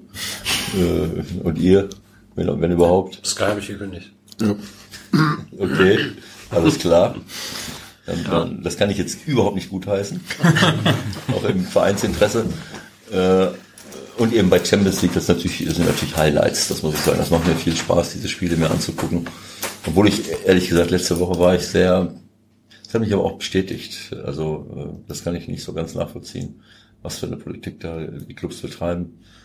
Äh, ich finde Dortmund äh, eine, eine überragende Mannschaft. Ich sehe die lieber als Bayern München, muss ich ehrlich sagen. Sie spielen einen Traumfußball, sie haben Tiefe, sie haben diese schnellen Leute, die holen junge Leute in, in, in einem Alter, wo sie, wo sie richtig entwicklungsfähig sind. Das wird Bayern München, macht Bayern München fast nie, jetzt ab und zu mal, sich mal den Kimmich geholt oder Coman, aber auch ein Coman nimmt nicht die Entwicklung, der spielt in der französischen Nationalmannschaft drei Klassen besser als bei Bayern München. Renato Sanchez ist auch schon wieder weg. Der ist auch schon wieder weg und, und äh, wir haben das Spiel gesehen, äh, Frankreich gegen, gegen Holland wo der, wo der der beste Mann auf dem Platz war äh, und eine Leistung gebracht hat, der Coman, die, die bei Bayern München nicht, nicht zu 50 Prozent äh, abruft. Also ich, ich liebe das, wie, wie Dortmund spielt, aber ich, ich kann es nicht nachvollziehen, dass sie, dass sie, dass sie im Abwehrbereich für mich nicht äh, sich absolut Weltklasse-Spieler holen. Wenn sie in, im Abwehrbereich Weltklasse-Spieler hätten, könnten sie ganz, ganz weit kommen. Dann sind sie für mich deutscher Meister und können auch in der Champions League weiter. Aber so wie sie aufgestellt sind, für mich, ich habe das erste Spiel in Tottenham gesehen, ich habe es jetzt gegen Real Madrid gesehen, bist, bist du chancenlos. Hast du keine Chance. Mhm. Wer sind denn Weltklasse Defensivspieler? Ja, das ist nicht sogar einfach, ich weiß, aber äh, irgendwo andere scheinen wir auch zu finden.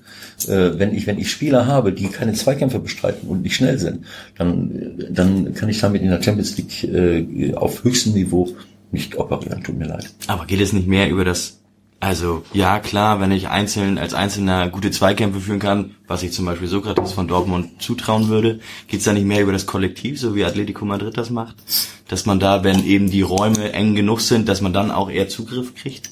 Also macht das nicht eher die Qualität einer defensiver aus, als dass einzelne Spieler besonders gut Zweikämpfe führen können? Dann habe ich mich vielleicht nicht klar genug ausgedrückt. Natürlich spielt die, ähm, spielt die Defensivorganisation eine große Rolle. Es muss immer kollektiv sein, das ist völlig klar. Aber ähm, wenn ich nicht über die nötige Schnelligkeit verfüge zum Beispiel und, äh, und, äh, und muss dann mit Spielern umgehen, die überragend schnell sind, äh, äh, und habe dann hinten, äh, dann, dann ist oft der Abwehrspieler, der Innenverteidiger, der Letzte, äh, der, der noch etwas retten kann. Natürlich haben sie jetzt auch das Pech, dass der, dass der Birki für mich jetzt in den letzten Champions League Spielen bestimmt drei Tore mit verursacht hat. Durch für, für mich krasse Stellungsfehler, was er nicht so sieht. Ich weiß nicht, ob sein Torwarttrainer nicht auch das, das eben nicht korrigiert, aber das sind für mich krasse, krasse Stellungsfehler, die er macht, äh, sich jemandem entgegenzustürzen, äh, das Tor frei zu machen anstatt einfach nur stehen zu bleiben oder die kurze Ecke frei zu machen, den Winkel so weit zu verkürzen, dass er in die lange Ecke nicht mehr schießen kann. Er hat ja drei Tore in die kurze Ecke gekriegt, die habe ich alle gesehen, gegen Tottenham und jetzt auch gegen, gegen Real Madrid. Aber äh, Spieler wie Toprak, äh, äh, Hummels und, äh, und äh, Sokrates, das funktioniert, weil Hummels super schnell ist und Sokrates super zweikampfstark ist, aber Toprak und, äh, und, äh, und äh, Sokrates bist du chancenlos.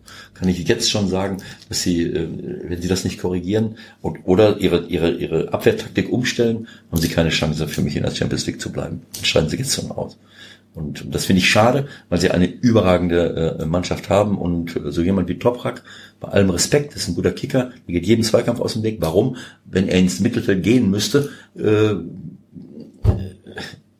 weiß er, dass das nicht hinkriegt, weil er dann den Weg nach hinten äh, äh eben nicht hinkriegt. Das heißt, äh, ist auch ein Denkfehler. Eigentlich muss ich äh, äh Peter Bosch, den hatte ich früher als Spieler, der war super langsam, der hat im Mittelfeld jeden Zweikampf gewonnen weil er, weil er so clever antizipiert hat und im richtigen Moment da ist äh, und auch keine Angst hatte, dann reinzugehen und zu antizipieren. Äh, das kann ein Toprak auch machen. Da, da gebe ich dir recht. Wenn der, wenn der äh, rausgeht und, und auf den richtigen Moment wartet und dann aber mit letzter Konsequenz, äh, den, dann muss er ihn aber auch kriegen. Sonst hat er ein riesen Loch hinten gerissen, macht er beides nicht, läuft nur hinterher. Äh, beide Spiele für desaströses Abwehrverhalten von Toprak und vom Torwart. Und äh, das, ich finde das schade, weil äh, auf dem Niveau kommt es auf jedes Detail an.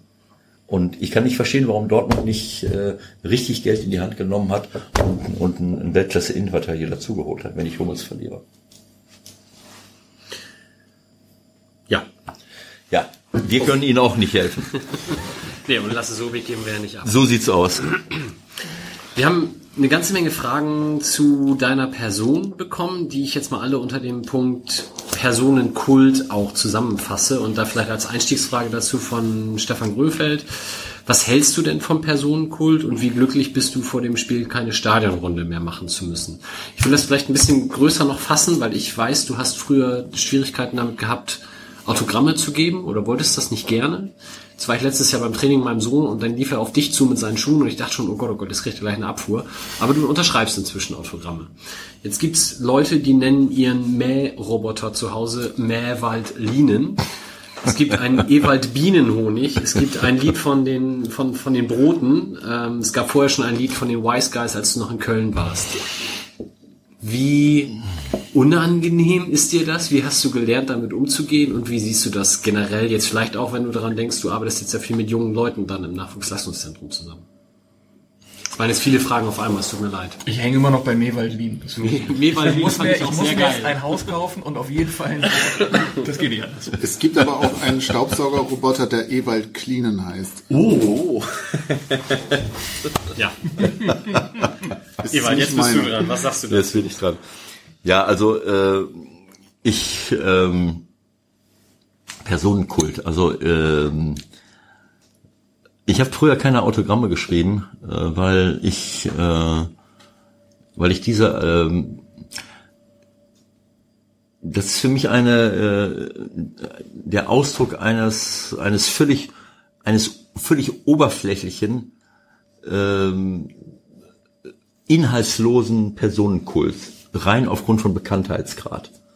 Ähm, und deswegen habe ich mich dagegen gesträubt, weil ähm, ich habe nichts dagegen. Äh, also ich verehre, ich kann Menschen verehren, ich verehre Menschen. Äh, ich respektiere und akzeptiere Menschen, aber ich kann auch Menschen verehren, deren Charakter, deren, deren politisches oder soziales Engagement, deren, deren äh, was auch immer Verhalten das hergibt, wo ich sage, jawohl, das respektiere ich, das akzeptiere ich. Deswegen muss ich aber nicht dahin laufen und mir ein Autogramm von ihm holen, sondern ich sage ihm das dann, was du da gemacht hast, fand ich super klasse und super schön. Äh, und, äh, und ich glaube, dass das auch wichtig ist im Zusammenlegen, dass man sich gegenseitig Rückmeldungen gibt, dass man auch Dinge benennt, beim Namen nennt und offen und ehrlich sagt, ich finde das gut, was du, was du machst. Äh, so wie ich andersrum auch sage, das finde ich nicht gut, was du da machst. Aber hinter Leuten herzulaufen, so wie das früher der Fall war, und heute eigentlich auch noch, äh, die äh, nur weil sie bekannt sind, egal ob du Fußball spielst, ob du Tagesschausprecher bist, äh, dein, dein Kopf im Fernsehen dauernd zu sehen ist. Früher ist das so gewesen, da bin ich über die Straße gelaufen, als ich als junger Spieler nach Mönchengladbach kam. Und dann, dann, dann bin ich halt über die Straße gelaufen und dann hat auf der anderen Straße, das habe ich so gespürt, wie die, wie die sich angeschossen haben, guck mal da so. Und dann dann habe ich mich unwohl gefühlt und habe weggeguckt, bis ich dann auf die Idee gekommen bin, das machst du jetzt aber mal nicht, äh, sondern ich guck da mal hin. Dann haben die weggeguckt und haben sich äh, äh das ist eine oberflächliche Scheiße und so ein so eine so eine so eine Art von äh, äh, ja, ich, ich kann da nichts mit anfangen und das habe ich den Leuten auch gesagt und dass der der Höhepunkt der ganzen Sache besteht dann noch darin, wenn wenn dann irgendeiner rüberkommt, kannst du mal eben hier auf den Zettel, das ist noch noch, noch nicht mal eine Wertschätzung und es ist auch kein Personenkult. Nur schreib mal eben hier drauf. Ich sag, warum? Ja, es war völlig klar, warum auf irgendeinem abgerissenen Scheißzettel äh, oder oder irgendeinem Bierdeckel, damit der dann irgendwo anders hingehen kann und sagen, ich habe den getroffen. Ne? So und dann damit dann zu stellvertretender Größe aufläuft und denkt, äh, äh, er, er, er hätte jetzt irgendwas gewonnen für sich persönlich. Und das hat das äh, das das tut mir weh für den, das, das tut mir für denjenigen weh, weil das eine, weil das eine, ein, ein, ein Mangel an Selbstvertrauen und ein Mangel an, an eigener Wertschätzung äh, symbolisiert, der mir weh tut und den ich nicht äh, noch befördern will. Ich habe dann den, und das Schlimmste sind dann die Eltern, von denen ich eigentlich erwarten müsste, dass sie den Kindern die Richtung vorgeben, die, die dann zu, äh, und das sind dann Kinder, die noch nicht mal gecheckt haben, wen sie da jetzt vor sich haben, so drei, vier, fünf, sechsjährige.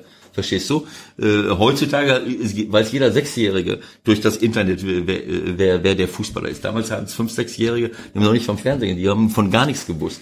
Und die, die Eltern waren, äh, haben sich in die Hose geschissen, selber zu kommen und haben den, den Jungen vorgeschickt. Und da stand, da stand der Junge vor dir und wollte, äh, und wollte ein Autogramm haben. Und dann hat dann, ich meine, ich bin ja nicht blöde, mit einem fragenden Gesicht vor mir gestanden. Dann habe ich gesagt, du, du weißt gar nicht, wer ich bin, ne? Der Papa hat gesagt, hol mir mal ein Autogramm. Dann habe ich den Papa herbeigezählt und habe denen dann gesagt, was bist du eigentlich für, für eine Pfeife? wie, wie denkst du denn eigentlich, dass du deine Kinder erzielen willst?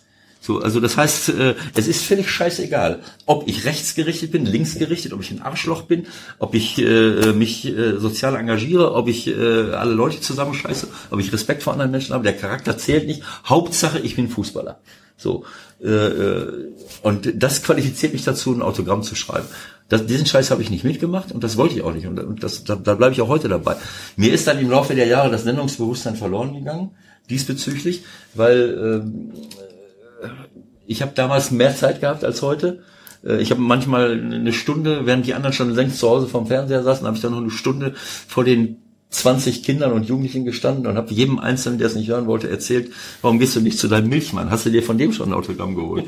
Und macht dein Vater nicht auch eine wertvolle Arbeit? Oder was, was ist denn an mir Besonderes? So, ne? Also ich war da, hatte da ein hohes Sendungsbewusstsein. Und ich treffe auch heute immer noch Leute, denen ich damals kein Autogramm gegeben habe und äh, die mich dann ansprechen, die sind alle was geworden. Muss ich ehrlich sagen. Das, das hat mir sehr gut gefallen. Wir haben morgen eine Pressekonferenz mit der äh, äh, ähm, ja, darf man das sagen? Das wissen wir nicht. Das, mit wem hast du denn? Nein, mit der TKK. Nein, äh, morgen. So, ich das weiß kommt nicht, hier nein, nein, das ist morgen, übermorgen wir, oder morgen wir Abend. veröffentlichen erst morgen Abend. Das kriegen wir hin. Ja, wie gesagt, also da war da war eine äh, eine Frau, die äh, wir haben das ja vorbereitet, ich glaube bei der TKK, die haben mit der Sammelaktion schon angefangen mit ihrem Weltverbessererkonzept und, äh, und dann kam die Frau mit, mit einem Buch zu mir, die, die war als, als kleines Kind vor 30 Jahren in Mönchengladbach zu mir gekommen und ich habe dir das Autogramm nicht gegeben. Das habe ich jetzt nachgeholt. Und sie ist jetzt eine, hat jetzt eine leitende Position bei TK, bei der Technikerkrankenkasse. Jetzt siehst du, was weiß, was weiß ich, was aus dir geworden wäre, wenn ich damals dir nicht den, den erzieherischen Impuls gegeben hätte. Also wie gesagt, so viel zum, zum sogenannten Personenkult. Also äh, was sich hier jetzt abgespielt hat, ich habe in all den Vereinen, wo ich gewesen bin in den Jahren, äh, ich habe dann irgendwann mal damit angefangen, dass ich zu den Fans gehe, weil ich das diesen dieses einfach das das äh, als ja ein Bedürfnis hatte, mich dafür zu bedanken, dass sie gekommen sind. Daraus hat sich das ergeben. Ich bin immer nur zu dem Fanblock gegangen, vorm Spiel, habe mich äh, äh, habe mich bedankt, dass sie gekommen sind und bin hinterher auch nochmal hingegangen. So, daraus hat das hat sich so entwickelt. Und das habe ich hier auch gemacht. So, und dann ist das aber äh, äh habe ich gedacht, damit wäre es dann gut. So, dann bin ich äh, hier an der Südkurve lang gelaufen.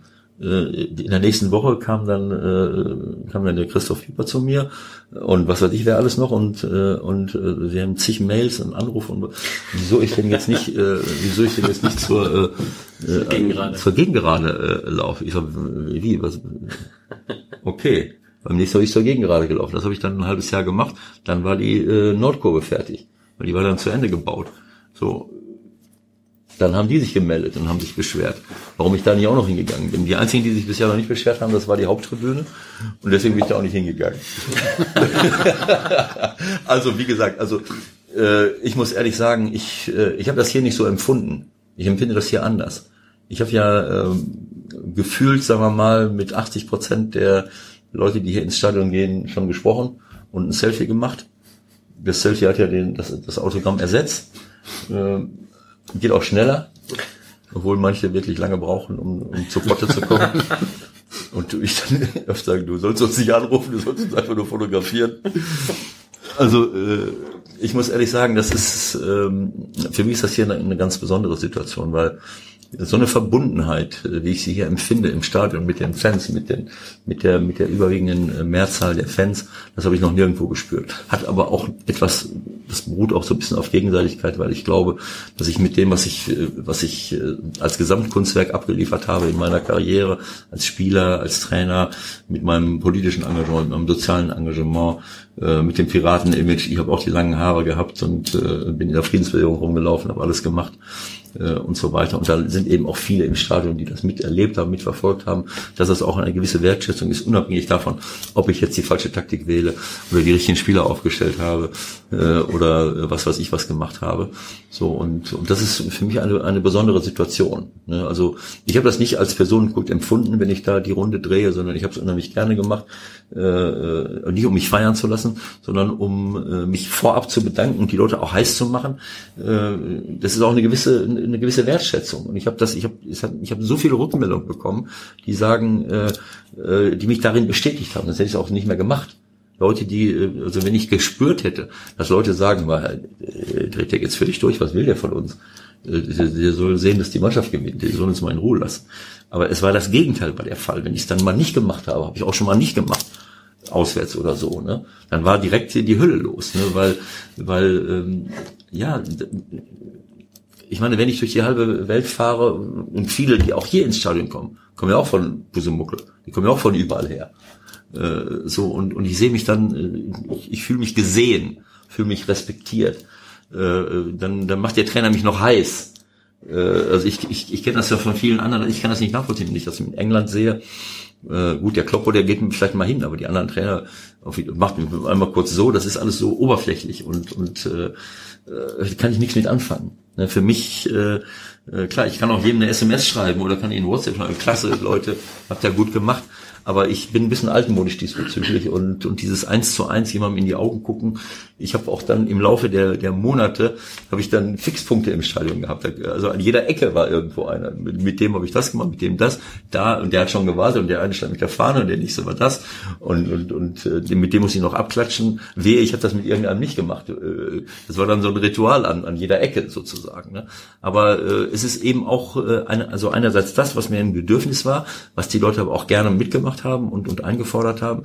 Und es ist natürlich auch so ein bisschen, dass wir uns gegenseitig feiern, dass wir so irgendwo in der gleichen, die gleiche politische Ausrichtung haben und, und sagen, jawohl, alles, was hier im Stadion steht, äh, das, können, das können wir alle gemeinsam unterstreichen und wir spielen jetzt nicht nur, um die drei Punkte zu gewinnen, sondern um, äh, um eben auch diese, diese DNA des Clubs äh, zu leben. Also das war schon was ganz Besonderes, habe ich unheimlich gerne gemacht. Da bin ich muss ich auch ehrlich sagen, stolz drauf auf diese Resonanz, die das im Stadion gehabt hat. Und äh, ich vermisse das nicht, aber das, das, das sind äh, unglaublich schöne Erlebnisse äh, gewesen und, und auch, das hat mir unheimlich viel gegeben.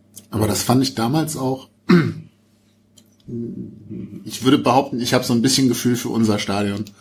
Und von 100 Trainern hätte ich bei 99 erwartet, wenn die bei ihrem ersten Spiel nach den Bedingungen wieder dieser Trainerwechsel ablief, reinkommen und irgendwie den Zuschauern applaudieren. Hätten die meisten doof geguckt und gesagt, was will der denn?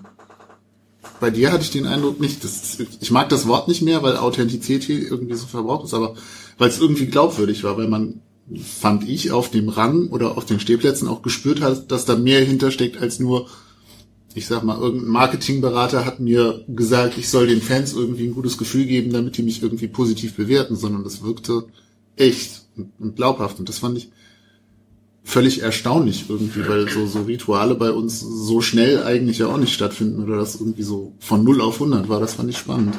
Als ich damals anfing, meinst du? Ja, so irgendwie nach dem Ingolstadt-Spiel, glaube ich, auswärts war das, dann irgendwie erstes Heimspiel. Und ich weiß noch, wir standen damals so relativ weit zur Nordkurve auf der Gegengrade, wir haben uns alle angeguckt, so was, was wird das jetzt? Und irgendeiner meinte, ja, der hat das irgendwie früher schon mal irgendwo gemacht. So, okay, und man guckte sich das so aus der Distanz an. Aber es war okay, es war irgendwie ein positives Signal. Ich glaube, bei vielen Trainern wäre das anders rübergekommen. Von daher, das, das passt, glaube ich, so ein bisschen diese Resonanznummer. Ja, ich glaube, Benno Müllmann hätte man das nicht so abgenommen, um das mal wirklich dem- auszudrücken. Ja. Bruno Labbadia. Oh, dem will ich applaudieren. Dem. Dem schönen Bruno. Du hast ja nur eine ganze Reihe an äh, Vereinen gehabt im Lauf der Spieler- und Trainerkarriere. Auch da noch eine Frage von Arthur Abendroth. Wie viele dieser Ex-Vereine du noch im Blick hast, beziehungsweise wie, wie intensiv dann vielleicht auch? Also insbesondere bei den ausländischen Stationen stelle ich mir das halt auch schwer vor. Also Panionios wurde schon genannt. Otelul Galati in Rumänien hätte ich jetzt so nicht in meiner täglichen Ergebnisübersicht. Nein, auf keinen Fall. Also es war überall, wo ich gewesen bin, äh, muss ich sagen, habe ich mich darauf eingelassen. Äh, das muss man auch mich auch auf die Menschen eingelassen äh, und äh, und das war alles interessant. Ich möchte auch gar nichts missen äh, von diesen ganzen Geschichten. Selbst AEK Athen, wo äh, wo ich wirklich verarscht worden bin nach allen Regeln der Kunst. Äh, die haben äh, die haben von Anfang an das Ziel gehabt, äh, äh, abzusteigen. Und äh, sie hatten von Anfang an die Absicht, mich nicht zu bezahlen und auch die Spieler nicht zu bezahlen, damit der Schuldenberg nicht noch größer wird. Die haben uns richtig verarscht. Und äh, die Fans sind sicherlich, ja, wir haben ja eine, eine, so eine Verbindung äh, zu AEK, sind auch viele, viele Leute, die auch äh, linksgerichtet sind, äh, sagen wir mal, äh, so um, aber die Vereinsspitze, das ist desaströs, was da für Leute rumlaufen. Die hatten einen riesen Schuldenberg, aber äh, also wie gesagt, die jungen Spieler hatten nichts zu essen. Wir mussten Frühstück organisieren, damit die überhaupt und auch äh, Geld irgendwie verteilen, irgendwie Sponsoren finden, damit die überhaupt zum Training kommen konnten. Man muss ja jedes Mal Autobahngebühren bezahlen, äh, äh, Benzin, äh, Mitarbeiter. Das war super, super schwere Situation. Aber selbst das war ein Erlebnis, äh, was ich nicht missen möchte, weil das hat zu einer Solidarität und zu einem Zusammengehörigkeitsgefühl geführt auf der Geschäftsstelle mit den Mitarbeitern. Äh, selbst wenn du da wirklich ein paar Geisteskranke dabei hattest, äh, was so, was ich, was ich nicht missen möchte. Und äh, aber gut, dass ich da jetzt nicht mehr hingucke, wie die spielen, das muss ich, da gucke ich gar nicht, das ist klar. Äh, Das war geplant, äh, die wollten einfach absteigen. In Griechenland kann man absteigen. Äh, unter dem gleichen Namen, im gleichen Stadion, mit den gleichen Trikots, im gleichen Trainingszentrum, mit einer anderen Steuernummer fängst du in der dritten Liga an. Anstatt bei uns würdest du verschwinden ins Nirvana. Die fangen in der dritten Liga an, damit der Weg nicht so weit ist. Die Schulden, die Schulden sind dann weg. Ne? Also ich habe mal überlegt, ob ich das hier nicht auch mache, dass ich mal richtig Schulden mache, äh, heb den Finger, fange mit einer neuen Steuernummer an und äh, also das ist ungeheuer. Da gucke ich wirklich nicht mehr hin. Äh, bei allem Respekt, äh, Galazzi ist von der Bildfläche verschwunden, äh, weil da der, der Eigentümer, der das damals übernommen hatte, der hat die einfach äh, auslaufen lassen und die sind äh, insolvent, die sind weg, so wie viele andere auch. Äh, Panionios ist ein ganz kleiner Verein. Das war alles personengebunden. Da waren Leute, mit denen, die mich geholt haben, mit denen ich mich wohlgefühlt habe, wo wir eine Zeit lang richtig gut zusammengearbeitet haben. Zweimal Fünfter ge äh, äh, geworden, UEFA-Pokal gespielt. Das war eine super erfolgreiche und, und schöne Zeit da in, in, in Panionios. Aber die Leute sind alle nicht mehr da. Das ist komplett anders. Äh, AEK Athena läuft auch keiner mehr rum, also da gucke ich nicht hin. Wo ich hingucke, schon mal natürlich äh, in Mönchengladbach, weil ich da acht Jahre gespielt habe und äh, meine Familie da, äh, meine Frau habe ich dort kennengelernt. Äh, das ist natürlich ein Verein, wo ich, äh, mit dem ich vieles verbindet, wo ich auch die ganzen Jahre äh, gewohnt habe. Und Bielefeld natürlich auch noch ein bisschen, weil es meine Heimat ist. So, das ist so das, das Entscheidende. Wie ist es denn mit 1860? Weil da haben wir extra eine Frage zu gehabt. Äh, hast du dich letztes Jahr gefreut, dass die runtergegangen sind oder ist das auch mit Bedauern zur Kenntnis genommen worden? Ja, solche Gefühle liegen mir fern. Also äh, ich, warum soll ich mich darüber freuen, wenn jemand einen Misserfolg hat? Aber wir haben uns alle gefreut oh ja. hier am Tisch. Weil der ein Heuschreckeninvestor dafür gesorgt hat, dass der Verein runtergeht und das eigentlich ja auch als Symbol dafür betrachtet werden kann, dass eben 50 gegen 1 so stark bleiben soll, wie es ist. Ich glaube, der stand nicht auf dem Platz. ja, natürlich. Also da muss ich, da muss ich euch jetzt, äh, äh, ich kann das nachvollziehen, was ihr sagt, aber ich kann es nicht nachvollziehen äh, äh, auf einer auf einer menschlichen Ebene, weil ich ich, ich ticke ein bisschen anders. Natürlich darf so etwas sich nicht durchsetzen. Das ist ganz klar. Das ist ja, der ist ja, äh, ich will jetzt nicht wieder das Wort geisteskrank bemühen, ist er wahrscheinlich nicht, aber ähm, äh, wenn ich in einem Club bin, dann habe ich in erster Linie mit Menschen zu tun, mit Menschen, die da, mit denen ich, äh, das sind meine Spieler, das sind meine Mitarbeiter, das sind die Leute, die im Club arbeiten, das sind die Leute, die den Nachwuchs machen, äh, und das sind vor allen Dingen die Fans. Und, äh, und äh, 1860 München ist, äh, ist einer der, der größten Vereine äh, in Deutschland. Ich weiß nicht, wie viele Mitglieder sie jetzt noch haben. Aber äh, das, äh, wenn sie, wenn sie in der ersten Bundesliga spielen würden, dann hätten sie mehr Zuschauer als Bayern München. So, und, und diese Leute, die sind, äh, die sind, äh, ich habe diese Fankultur dort, äh, gibt überall ein paar, äh, die übers Ziel hinausschießen, aber die sind bereit und in der Lage, ihren Club zu unterstützen auf unglaubliche Art und Weise. So, und, äh, und die sind über, Jahre hinweg ins Nirvana geführt worden. Das ging schon los mit der unseligen Entscheidung des, äh, des damaligen Präsidenten zu glauben, dass man mit Bayern München zusammen ein Stadion bauen kann und dabei dann äh, die Rechte am Olympiastadion aus der Hand gibt. Denn die Voraussetzung dafür, dass die EU da auch noch Geld dafür gibt, dass dieses Stadion gebaut wird, war, dass man das Olympiastadion aufgibt und das nur noch für, was weiß ich, Stockcar Races und Konzerte äh, zur Verfügung gestellt wird. So, äh, was der, wie heißt der jetzt nochmal? Wildmoser. Was der Wildmoser dabei nicht berücksichtigt hat, ist, dass man, dass man diese, diese, diese äh, viereinhalb Millionen, die das jedes Jahr gekostet hat, was ja schon der Etat eines kleinen Zweitligisten ist, äh, wenn ich so an Sandhausen denke oder so, äh, dass man die vielleicht nicht mehr ganz so leicht aufbringen kann, wenn man, wenn man mal absteigen sollte. So, und die haben damals äh, äh sogar äh, Euroleague gespielt und haben eine tolle, tolle Mannschaft gehabt. Aber mit dem ist alles rund, den, den Bach runtergegangen und so ist der Verein kaputt gegangen. Deswegen war ich auch nur ein Jahr da. Das hat mir riesen Spaß gemacht, da zu arbeiten. Die haben eine tolle Nachwuchsarbeit. Du kannst, du konntest zu dem Zeitpunkt auch jetzt letztes Jahr noch, konntest du, kannst du zwei komplette Bundesligamannschaften bestücken mit aktuellen Bundesligaspielern, die alle bei 1860 München aus dem Nachwuchsbereich kommen. Das ist unglaublich. Obwohl sie da auch nicht, obwohl nicht alles Gold ist, was glänzt aber weil sie eben ein Einzugsgebiet haben über hunderte von Kilometern. Da ist Bayern München und 60. Nürnberg, äh, das ist noch nicht mehr wahr, aber so weit wie die weg sind. Und von, von Ingolstadt war zu dem Zeitpunkt auch noch nichts zu sehen. Also ähm, das heißt, äh, ähm, das war das war eine äh, äh, das war eine riesen äh, also eine ganz ganz interessante Aufgabe, aber du hast damals schon gesehen, äh, du hattest keine Chance, das finanziell zu, zu überleben. Und die, die, die, wir, der Mikistevic musste, hat mir jeden Spieler verkauft, der, der den Ball halbwegs stoppen konnte. Und das unter Preis, äh, damit sie überhaupt die Löcher stopfen konnten. Ne? Die beide Benders. Ich hätte beide Benders da. Äh, den einen hat er, hat er eingetauscht gegen den Spieler in Dortmund und der andere sollte ein Jahr später dann nach. Ich habe gesagt, okay, aber einen brauche ich auf jeden Fall. Ja, mit beiden kannst du nicht spielen. Ich kann auch mit beiden spielen, interessiert mich nicht. Auch wenn die gleich aussehen, da kann man schöne, ist auch egal. Ich hätte dann den einen in der ersten Halbzeit gebracht und den anderen in der zweiten Halbzeit. Ohne dass der Schiri das gemerkt hätte. Aber ich will nur damit sagen, ich, bin nach einem Jahr weggegangen, war eine Fehlentscheidung, äh, weil ich nach Olympiakos gegangen bin. Und da, äh, das war noch schlimmer. Das war ein anderes Thema. Aber äh, weil jeder Spieler wurde für kleines Geld verkauft, damit du Löcher stirbst. Also ich, ich sehe das einerseits ist völlig klar, sowas darf nicht unterstützt werden, aber andererseits ist das natürlich für die Leute, für die Stadt, äh, das ist ja, das ist ein sehenden Auges. Und, und dann kommt das nächste noch dazu, dass du, dass du immer Leute da gehabt hast, die eigentlich nicht dahin gehören.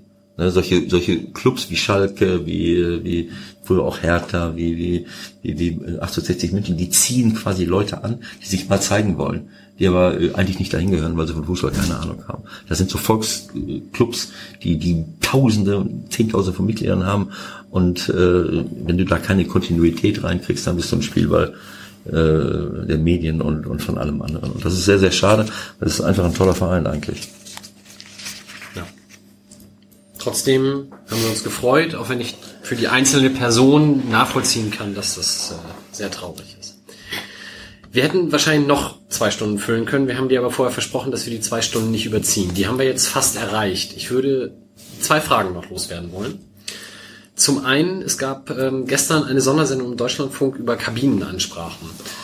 Von daher eine Frage, was war vielleicht das tollste oder beeindruckendste oder überraschendste, was in deiner Karriere mal bei so einer Kabinenansprache, vielleicht gerade in der Halbzeit passiert ist, was dann entsprechend eine Folge in der zweiten Halbzeit hatte.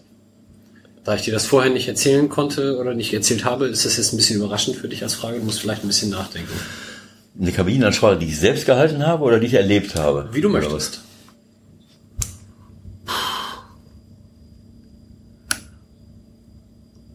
Also ich, ich wage zu behaupten, dass fast jede meiner Kabinenansprachen zu, Legendär. zu unglaublichen, zu unglaublichen Auswirkungen der zweiten Halbzeit geführt hat. Also jetzt, also irgendetwas ganz Besonderes. Äh, ähm, Hattest du denn einen Trainer, der besonders gut oder besonders schlecht war in solchen Ansprachen?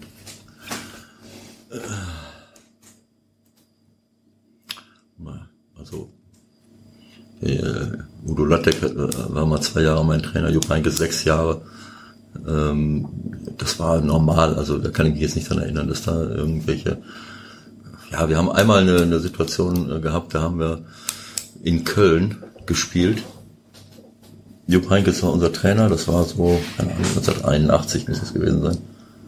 Oder 79, ich weiß schon gar nicht mehr. So um den Dreh rum. 79, 80, ich weiß schon gar nicht mehr. Haben wir auf jeden Fall in, in, in, äh, in Köln gespielt. Und äh, dazu muss man wissen, dass Mönchengladbach in Köln immer gewonnen hat. Natürlich. Wir haben immer in Köln So wie wir in gewonnen. Braunschweig.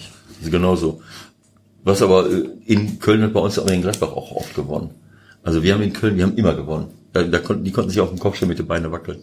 Und als wir einmal unentschieden, als wir einmal unentschieden gespielt haben, haben wir die Meisterschaft verloren. Das war mein erstes Jahr. Das war, das war die letzte Meisterschaft vom 1. FC Köln 77, 8, äh, 77, 78. Mein erstes Jahr in Mönchengladbach. Und da spielen wir 1-1 in Köln, weil Fussel Boders, der früher hier in St. Pauli gespielt hat, äh, in Zweikampf gegen Heinz Flohe verloren hat. Das habe ich ihm bis heute nicht. Äh, dann hätten wir nämlich 1-0 gewonnen. Und dann, dann hätte anschließend, äh, dann hätte anschließend nicht, äh, wäre es nicht zu diesem Showdown gekommen. Äh, Köln gewinnt hier in St. Pauli 5-1 und wir gewinnen 12-0, haben noch sieben Tore aufgeholt und waren mit der gleichen Punktzahl dann fünf Tore schlechter als sie. Und dann wurde uns doch unterstellt, wir hätten, ist egal. Auf jeden Fall, das, man, man muss das vorwegschicken, weil man muss wissen, dass wir in Köln haben wir immer gewonnen. So, dann liegt, liegen wir zur Halbzeit äh, 3-0 zurück in Köln. Und dann hat sich äh, etwas ereignet. Äh, In, in Mönchengladbach war das so, wenn du, wenn du äh, nur unentschieden gespielt hast in diesen Jahren, da waren wir ja mit Bayern München die führende Mannschaft. Wenn du unentschieden gespielt hast, dann ist der gesamte Vorstand in die, am Montag war dann Sitzung und dann stand nicht nur der Trainer und der Co-Trainer, sondern die ganze Vorstand. Wir haben uns zusammengefaltet nach allen Regeln der Kunst. Seid ihr bescheuert? Was ist mit euch los? So, also das war ein No-Go, überhaupt unentschieden zu spielen. Jetzt liegen wir 0-3 zurück. Jupp Heynckes Trainer. Da ist der, der kommt der, ich weiß schon gar nicht mehr. Karl-Heinz Regalski äh, war Dozent an der Sporthochschule. Rolf Hering ist jetzt leider verstorben. War, war auch Dozent, aber war der Trainer von, äh, der Konditionstrainer von, von Köln. Und der Driggi, der hat uns immer schon eine Woche vorher heiß gemacht. Ich glaube, der Jupp hat uns zusammengeschissen, der Präsident hat uns zusammengeschissen. Die haben uns dann nach allen Regeln der Kunst zusammengeschissen. Und wie wir ja nach dieser Radiosendung wissen, ist äh, nicht nur 0, 4 zu 0, sondern auch 3-0 ein sehr gefährliches Ergebnis. da muss man wirklich aufpassen. Und so ist es dann auch gekommen. Wir haben nach der Halbzeit haben wir das 3 zu 1 erzielt. Wir haben das äh, 3 zu 2 erzielt. Äh, äh, wir haben das 3 zu 3 geschossen. Ich konnte dann, ich, ich, ich glaube, ich habe das 3-3 oder sogar das 4 zu 3. Wir haben 4-3 geführt. Und es ist dann wiederum Wilfried Hannes äh, zu verdanken gewesen, der dann äh, in seiner grenzenlosen Arroganz, obwohl ich kurz davor war, dem Schuster den Ball wegzunehmen, dem immer zurufen, schieß doch, schieß doch, schieß doch. Das waren so, so Psychotricks früher, ne, wenn er so 30 Meter vom Tor war schieß doch und dann hat er wirklich geschossen, hat den reingehauen, haben wir noch 4-4 gespielt. Also das war das war eines äh, eines ein legendäres Spiel, äh, wo eine Halbzeitansprache irgendwie scheinbar etwas bewirkt hat. Ich weiß es nicht. Ich kann mich jetzt aber auch nicht erinnern. Ich habe so viele Spiele gehabt. Äh, ich kann mich jetzt nicht mehr daran erinnern, ob es okay. mir, ob es mir auch so gelungen ist, meine Mannschaft so komplett umzukrempeln.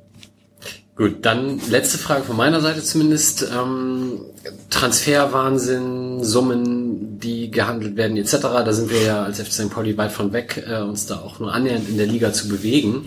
Trotzdem haben wir ja ein recht alltägliches Problem mit Nachwuchsspielerwechseln innerhalb von Deutschland von einem Nachwuchsleistungszentrum zum anderen. Jüngst wieder geschehen Richtung Dortmund, Richtung Leipzig.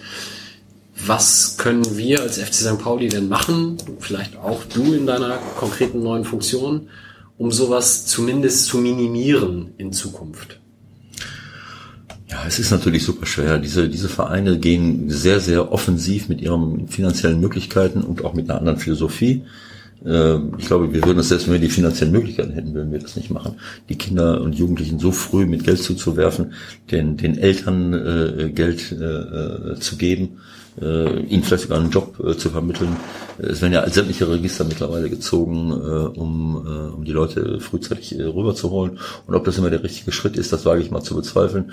Ich kenne keine äh, wissenschaftlichen Untersuchungen, ähm, gerade bei diesen großen äh, Vereinen, äh, die, die die Spieler alle einsammeln, ist der, ist die wenn die eine Top-Ausbildung haben, dann kann es durchaus sein, so wie bei 60 München, dass die anschließend in alle Himmelsrichtungen gehen. Das bleibt jetzt erstmal noch abzuwarten, ob, ob Leipzig das auch gelingt, äh, diesem äh, dem auch gerecht zu werden. Warum gehen alle dahin? Es gibt ja gar keine Erfahrungswerte. Haben die, kriegen die wirklich so eine gute Ausbildung oder erliegen sie diesem schnellen Geld? Äh, ich glaube, dass sie da die richtigen äh, Trigger äh, drücken. Das sind dann oft äh, Familien, die sagen, jawohl, das Geld können wir jetzt schon gebrauchen. Äh, ob das die richtige Entscheidung für den jeweiligen Spieler ist, das lassen wir mal dahingestellt. Von zu Hause weg äh, gehen die, äh, geht die, gehen die Eltern mit oder wie, wie alt sind sie? Also es tut mir leid, ich, äh, ich, wir können nur versuchen, die Leute davon zu überzeugen, dass sie bei uns eine gute Ausbildung kriegen. Dafür müssen wir natürlich auch besser werden. Das versuchen wir, unsere Trainer besser zu machen. Es würde natürlich auch Sinn machen, wenn wir noch bessere Installationen hätten. Das ist völlig klar, dass wir, dass wir auf, auf guten Plätzen trainieren können. Mit Leipzig kannst du dich eh nicht messen. Die haben da 100.000 Plätze und ich weiß nicht was alles. Aber am Ende des Tages äh, ist das Entscheidende nicht die Qualität der Installation, sondern äh, ist die Qualität der Trainer. Die Qualität der Trainer, die, äh, die Charakter- und Persönlichkeitsentwicklung. Ich kann, äh, ich kann Spieler technisch taktisch ausbilden, wie ich will, wenn die nicht äh, den richtigen Charakter, die richtige Persönlichkeit haben. Und, und das kann behindert werden, wenn ich in so einen, in so einen Club gehe. Bin, gehe von zu Hause weg. Kann auch sein, dass es, äh, dass es klasse ist, wenn sie von zu Hause weggehen, weil sie, weil sie zu Hause äh, vielleicht nicht die richtigen Bedingungen haben. Ist auch möglich. Aber unser Ziel ist es natürlich, die Leute davon zu überzeugen, dass sie bei uns gut aufgehoben sind, dass sie bei uns mit guten Trainern zu tun haben, dass sie äh, bei uns auch eine, eine gute Persönlichkeitsausbildung bekommen, äh, was, was die halbe Miete ist. Mentalität schlägt oft Qualität. Ich habe in meiner Karriere Tausende, Hunderte von, Tausende ist übertrieben, Hunderte von, von, von, äh, Hunderte ist auch übertrieben. Viele. Ich habe 15 Talente. viele Spieler erlebt, die, die, die Riesentalente waren, die sich aber nicht durchgesetzt haben. Weil sie, weil sie eben äh, nicht den richtigen Charakter hatten, nicht dieses richtige Durchsetzungsvermögen. Ich weiß nicht was. Persönlichkeit ist, spielt heutzutage eine riesengroße Rolle. Das muss unsere Nische sein, so ein Alleinstellungsmerkmal zu haben, äh, zu sagen, wir wollen die Spieler ausbilden, dass sie, dass sie wirklich vorbereitet sind und dass sie uns, äh, uns wirklich helfen können. Äh, und dabei wird es natürlich helfen, wenn wir irgendwann mal mehr Spieler oben durchkriegen würden. Denn die, die Durchlässigkeit von uns, äh, wenn wir Talent haben nach oben, ist natürlich wesentlich größer, als das in solchen Clubs der Fall ist. Wenn du da hingehst, dann, dann musst du schon ein super, super Talent sein. Wer, wer schafft es denn von Bayern München oben rein oder von Dortmund oben rein? Die Dortmunder holen sich auch für, für aber Millionen, so Pulisic, so dies. Ja, Pulisic und wie sie alle heißen. Das war der Moment, wo unsere Tondatei dann nicht mehr zu retten war. Es folgten noch Pi mal Daumen, knapp zehn Minuten und äh, wir haben dann auch doch die restlichen fehlenden Hörerfragen an Ewald tatsächlich stellen dürfen, weil es ihm so gefallen hat. Wir haben uns dann äh, brav verabschiedet und dann stieß halt jemand gegen das Kabel. In dem Sinne, ähm, die Minuten sind leider nicht wiederherstellbar.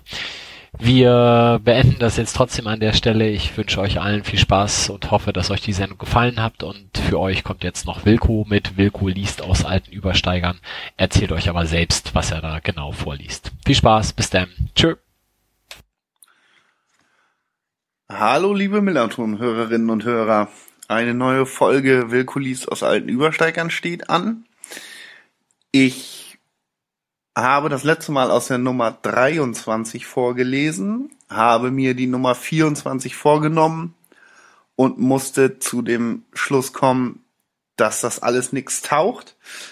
Ähm, die 24 besteht im Wesentlichen aus Wundenlecken nach einer verheerenden Niederlage gegen Cottbus im Pokal und äh, gegen Rostock in der Liga. Alles sehr unerfreulich. Ähm, die Antifa hat einen Brief drin, dass es die Antifa nicht gibt, schon gar nicht in der Schanze. Aber ansonsten äh, Sechser in Dönches. Deswegen bin ich gleich zur Nummer 25 übergegangen, welche erschien am 21. Februar 1997 und immer noch eine Mark 50 kostet. Ähm, ein Cover von Guido Schröter vorne drauf, eine Comic-Ausgabe. Er illustriert auch sehr viele Artikel. Ich lese als wunderschöne Re Referenz auf den aktuellen Übersteiger, der sich nämlich äh, um Kapitalismus im Fußball dreht, die allererste Die Lage der Liga von Hermanus Pfeiffer, die seitdem jährlich zum Ligastart erscheint. Die äh, erste den ersten Artikel zum Thema gab es dann zur Rückrunde der Bundesliga 97, 98. Fußballkapitalismus, die Bundesliga in ihrer 34. Rückrunde. Äh, eingerahmt ein Zitat von Franz Beckenbauer. Ich sehe für unseren Sport eine Gefahr, wenn er weiter kommerzialisiert wird. Franz Beckenbauer, ehemaliger Fußballheros und Präsident vom FC Bayern München, in seiner montäglichen Kolumne in der Bild-Zeitung. Ich befürchte, dass der Fußball kaputt geht, klagte VfB-Präsident Meyer Vorfelder im Januar dem Bundeskanzler sein Leid. Der Profifußball entwickelte sich zu einem ruinösen Geschäft, schrieb der Liga-Ausschussvorsitzende des DFB in seinem Brief.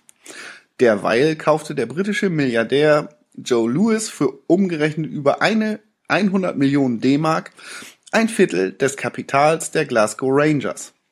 Lewis geht es nicht um Punkte und Tore, sondern um finanziellen Gewinn. Ihm wird keine emotionale Nähe zum Fußball nachgesagt, meldet die FAZ. Beide Ereignisse, Pleiten wie Profite, haben dieselbe Basis, den Fußballkapitalismus. Die Analyse von Hermanus Pfeiffer, Wirtschaftswissenschaftler, Publizist und praktizierender St. Pauli-Fanatiker, erschien zunächst in DS, das Sonntagsblatt. Pfeiffer hat sie für den Übersteiger aktualisiert. Fußball ist wie das richtige Leben. Ein fantastischer Rekordgenuss, preist der Fußballverein Bayern München darum seinen gleichnamigen Kaffee an. In der billigen Blechdose mit Bayer-Motiv kostet das dunkelbraune Pulver satte 12 Mark, immerhin in limitierter Auflage. Der einstige Fußballclub und heutige Versandhändler bietet in seinem mehr als hundertseitigen Katalog aber auch herzhafte, herzhaftere Genüsse, etwa den Landjäger namens Torjäger. Aber nicht ausschließlich das Wurstgeschäft des FC Bayern boomt, der gesamte Umsatz mit Fanartikeln verdoppelte sich in einem Jahr. Die gesamte Bundesliga, sportlich in Europa eher zweitklassig, erlebt einen ökonomischen Boom. Die Balltreter haben den Kapitalismus entdeckt. Finanzielle Nutznießer in der Dreiklassengesellschaft sind vornehmlich die auch international spielenden Großvereine.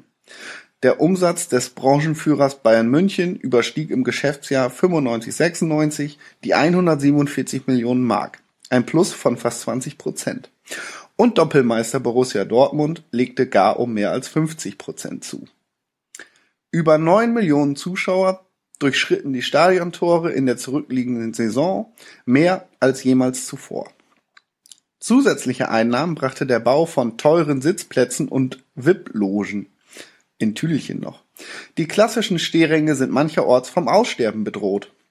Trotz Zuschauerrekorden nahm aber die finanzielle Bedeutung der Stadionbesucher ab. Brachten sie noch in den 80er Jahren das Gros der Fußballmillionen auf, sank der Anteil bei Spitzenclubs auf bis zu einem Viertel, mit weiter abnehmendem Trend. Die anderen Viertel entfallen bei Großclubs jeweils auf TV-Honorare, Werbegeschäfte sowie den Verkauf von Fanartikeln und Lizenzen.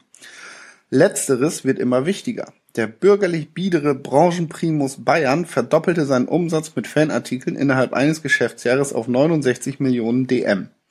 Zum Vergleich. Der FC St. Pauli erlöste 1,5 Millionen. Übrigens Vereinsrekord. Aus den Einzelheiten seiner Bilanzposition macht der gelangweilte Bayern-Pressesprecher Markus Hörwig ein Ballgeheimnis. Sicher ist, dass in die Rubrik Merchandising der eigene Versandhandel mit Bayern-Devotionalien fällt. Vom Filzhut Mia San Mia bis zum Computerdrucker von Newell Packer. Lukrativ ist auch die Vergabe von Lizenzen an Unternehmen, die sich oder ihre Produkte mit dem Bayern-Emblem schmücken wollen. Der Versand des Bayern-Weines im Dreierpack zu 35 Mark bringt dem Verein 17,50 Mark ein, plauderte Manager Uli Hoeneß in einer Fernsehsendung leutselig aus. Gewinnspanne 50 Prozent. Derweil werden allerorten weitere Profitansätze gesucht. Borussia Dortmund privatisierte zusammen mit seinem Hauptsponsor, der mittelgroßen Versicherung Continentale, das städtische Stadion. 13.000 neue Sitzplätze bringen etwa 8 Millionen Mark zusätzlich in die Saisonkasse. Mit dieser großen Platznachfrage haben wir eine besondere Situation am Standort, warnt Verwaltungsleiter Dr. Christian Hockenjoos jedoch vor Nachahmung.